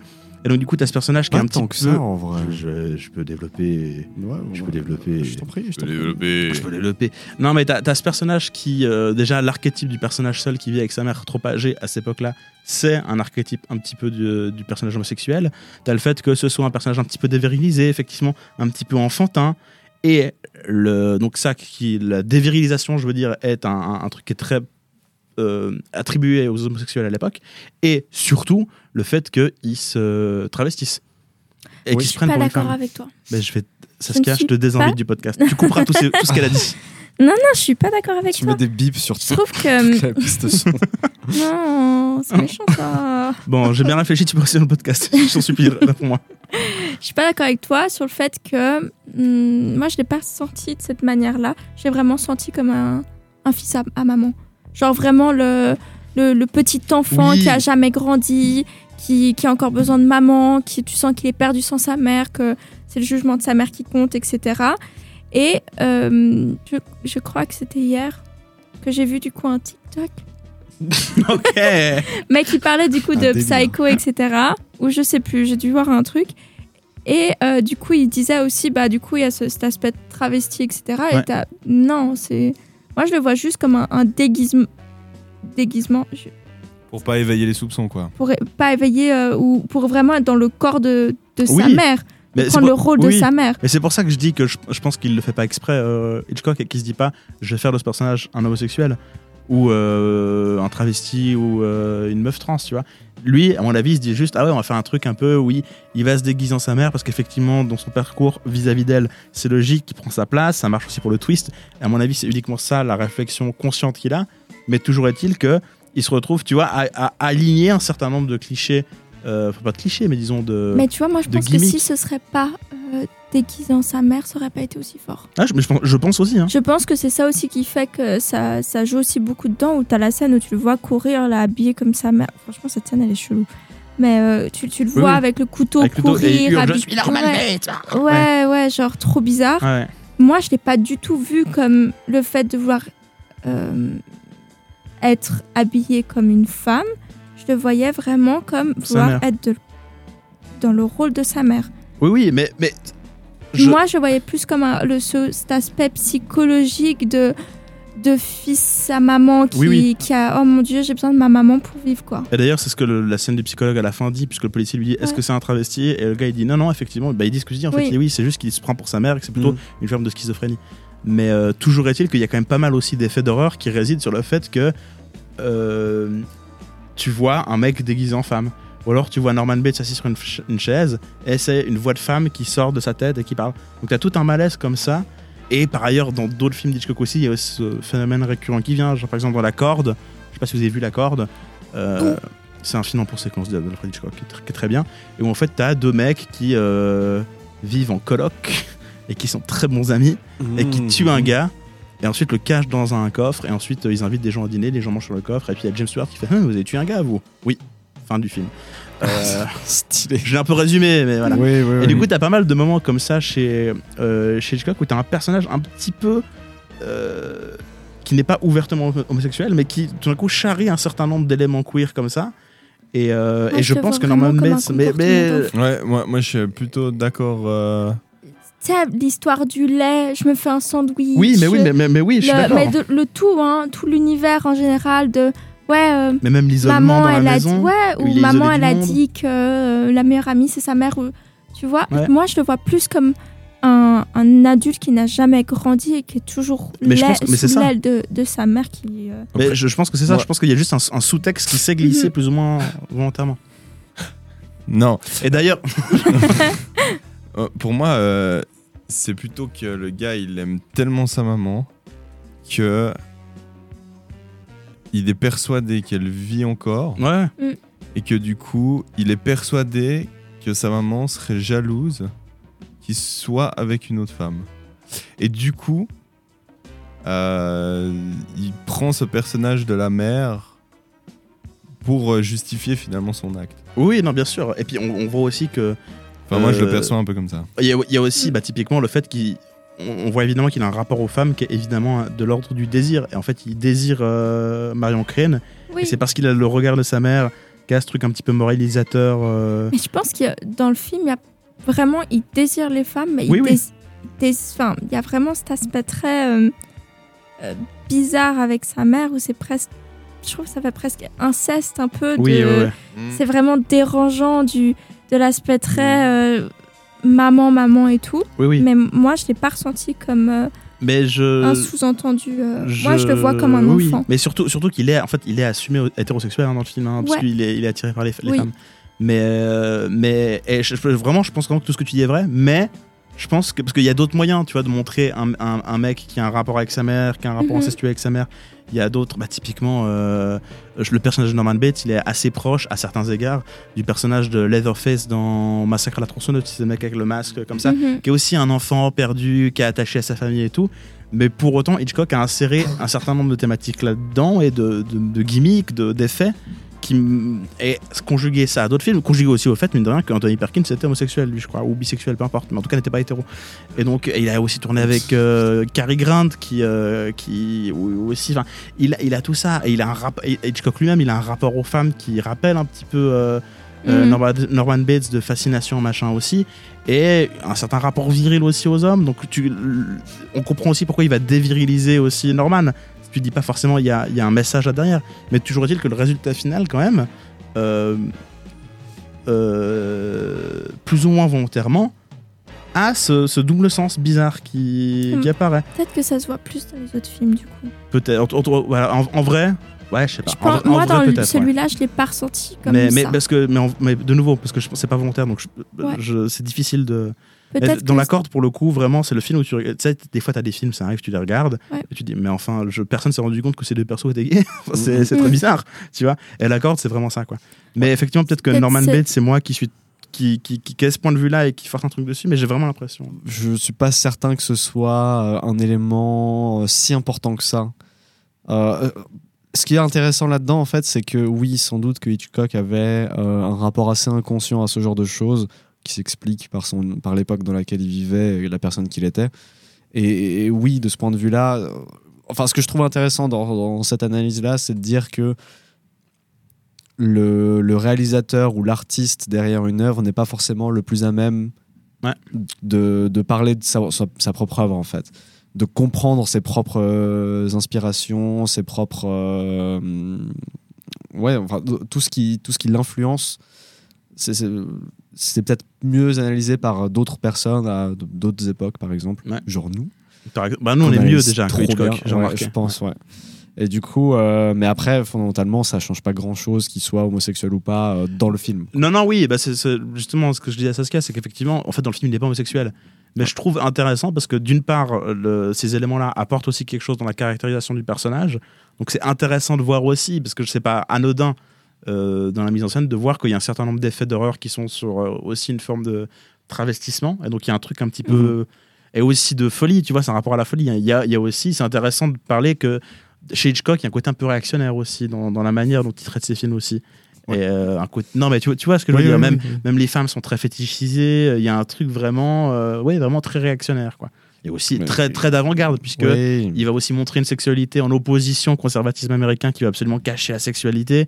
Mm. La scène du début où t'as le, le couple qui s'embrasse pendant 5 minutes et ils font vraiment euh, Ah oui, je t'aime, on devrait peut-être acheter un truc. Et du coup, t'as aucun baiser qui dure plus de 5 secondes, mais la scène dure quand même 2 minutes où ils s'embrassent. Et, et comme ça, quand l'ascenseur arrive, il fait Ouais, non, ouais, non, regardez, il part entre deux, donc c'est ok, le baiser est pas trop long. Tout- t'as- il, est, toujours un petit Ah, peu sur la corde, mais c'est ouais. intéressant de voir parce que du coup, effectivement, ça, ça va avoir un impact sur cette scène de baiser, ça va avoir un impact sur la manière dont Norman va être représenté.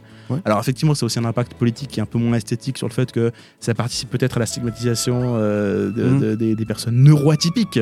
Euh, je sais pas quel est le terme exact, mais. Non, je crois que c'est juste. Ouais, je- oui. Disons neuroatypique. Je pense qu'il y a un terme plus précis, mais disons neuroatypique, tu vois. Euh, et aussi bah, des personnes queer en l'occurrence, tu vois, avec Hitchcock qui a beaucoup chargé cet ima- imaginaire là. Mais en l'occurrence, c'était vraiment sur le côté euh, intéressant de voir la manière dont tout d'un coup, tu as vraiment un pan de, de scénario qui vient se plaquer sur Norman Bates. Alors, on n'est pas d'accord, mais dont j'avais l'impression qu'il vient se plaquer sur Norman Bates euh, et qui produit aussi un effet esthétique. Moi, j'aime quand même beaucoup cet aspect psychologique. Genre, Oui. tu le sens qu'il y a un gros problème et tout. Ouais, Enfin, c'est- vraiment, vraiment amené, dérangeant, en fait. Et c'est ce que je disais tout à l'heure, c'est pour ça que je trouve que la scène du psy, elle gâche un peu tout, quoi. Parce Oui. qu'il explicite trop, Ouais. je trouve. En fait, on, doit- on aurait dû garder un peu cet aspect. euh, ça aurait été mieux sans, sans explication Ouais. Surtout que le psy, le psy avec le moins de tact du monde. Ouais. Et ma sœur est Ouais. morte Euh, Mm. Comment vous dire Elle n'a pas été tuée par Norman Bates, mais par la Ah mère bon de Norman Bates. Elle est morte ou pas? Ouais, ouais, elle est morte. Ah, elle est bien dead là. Ah. ouais, ça, ça m'a tué, ça. Ouais. C'est le- point noir à mon, à mon sens du film. Ouais, c'est peut-être juste la fin, comment elle est. Peut-être tu voulais trop expliquer. Oui, à la je sais fin, pas alors que ça a plus de charme de n'explique pas. Genre, Ah ouais. on le sent que c'est dérangeant. Puis c'est presque plus flippant parce que du coup, le, le- le- la peur, elle déborde du, du film. Tu sais, tu dis, bon, ce mec, on sait pas ce qui se passait, il, il aurait pu arriver n'importe Mm. quoi. Alors que là, ils disent, non, il était fou, tout va bien, allez, passez votre chemin. Ouais, Euh, ouais c'est pratique. mais il y a le plan final avec la mouche, enfin la, la scène finale avec la mouche qui est terrifiante. Le plan final avec où elle dit, j'ai pas tué cette mouche, comme ça ils verront que je suis quelqu'un de bien. Avec son sourire là. Ah, Oh, ça préparait les suites. Ça préparait les suites. Mm. Et puis ensuite, le moment où il remonte la voiture, qui est aussi terrifiant, quoi, avec la musique. Enfin, bref, un chef-d'œuvre, un chef-d'œuvre. Un chef d'œuvre. On vous remercie euh, pour euh, votre écoute. On remercie Saskia. Merci. Qui a, euh, qui a fait le voyage en train, je rappelle. hein. qui a fait le voyage en train, Ticket to Ride, on rappelle. Genève. Bien sûr. Euh, merci beaucoup. Et puis, euh, on se retrouve bien entendu le mois prochain euh, pour les petites aventures de la confiture habituelle. Bien sûr, on n'a pas encore choisi les films. On n'a pas encore choisi les. Si Ah oui, c'est vrai qu'on a choisi les films. Peut-être On a- on choisi les on- films. on- Une grosse surprise pour le Bah, je, resté. je- je vois que les actionnaires majoritaires ont, euh, ont choisi les films sans l'avis des employés. Aucun des employés. Non, mais restez branchés, ça arrive lourd, lourd, lourd. Ça arrive lourd, lourd, lourd sur les réseaux. T'as rapté. Non, on fait des bisous, on fait des câlins. On se retrouve tout bientôt euh, cet été sur les ondes de la confiture. Euh, bye bye. Bisous. Et ciao ciao. Ah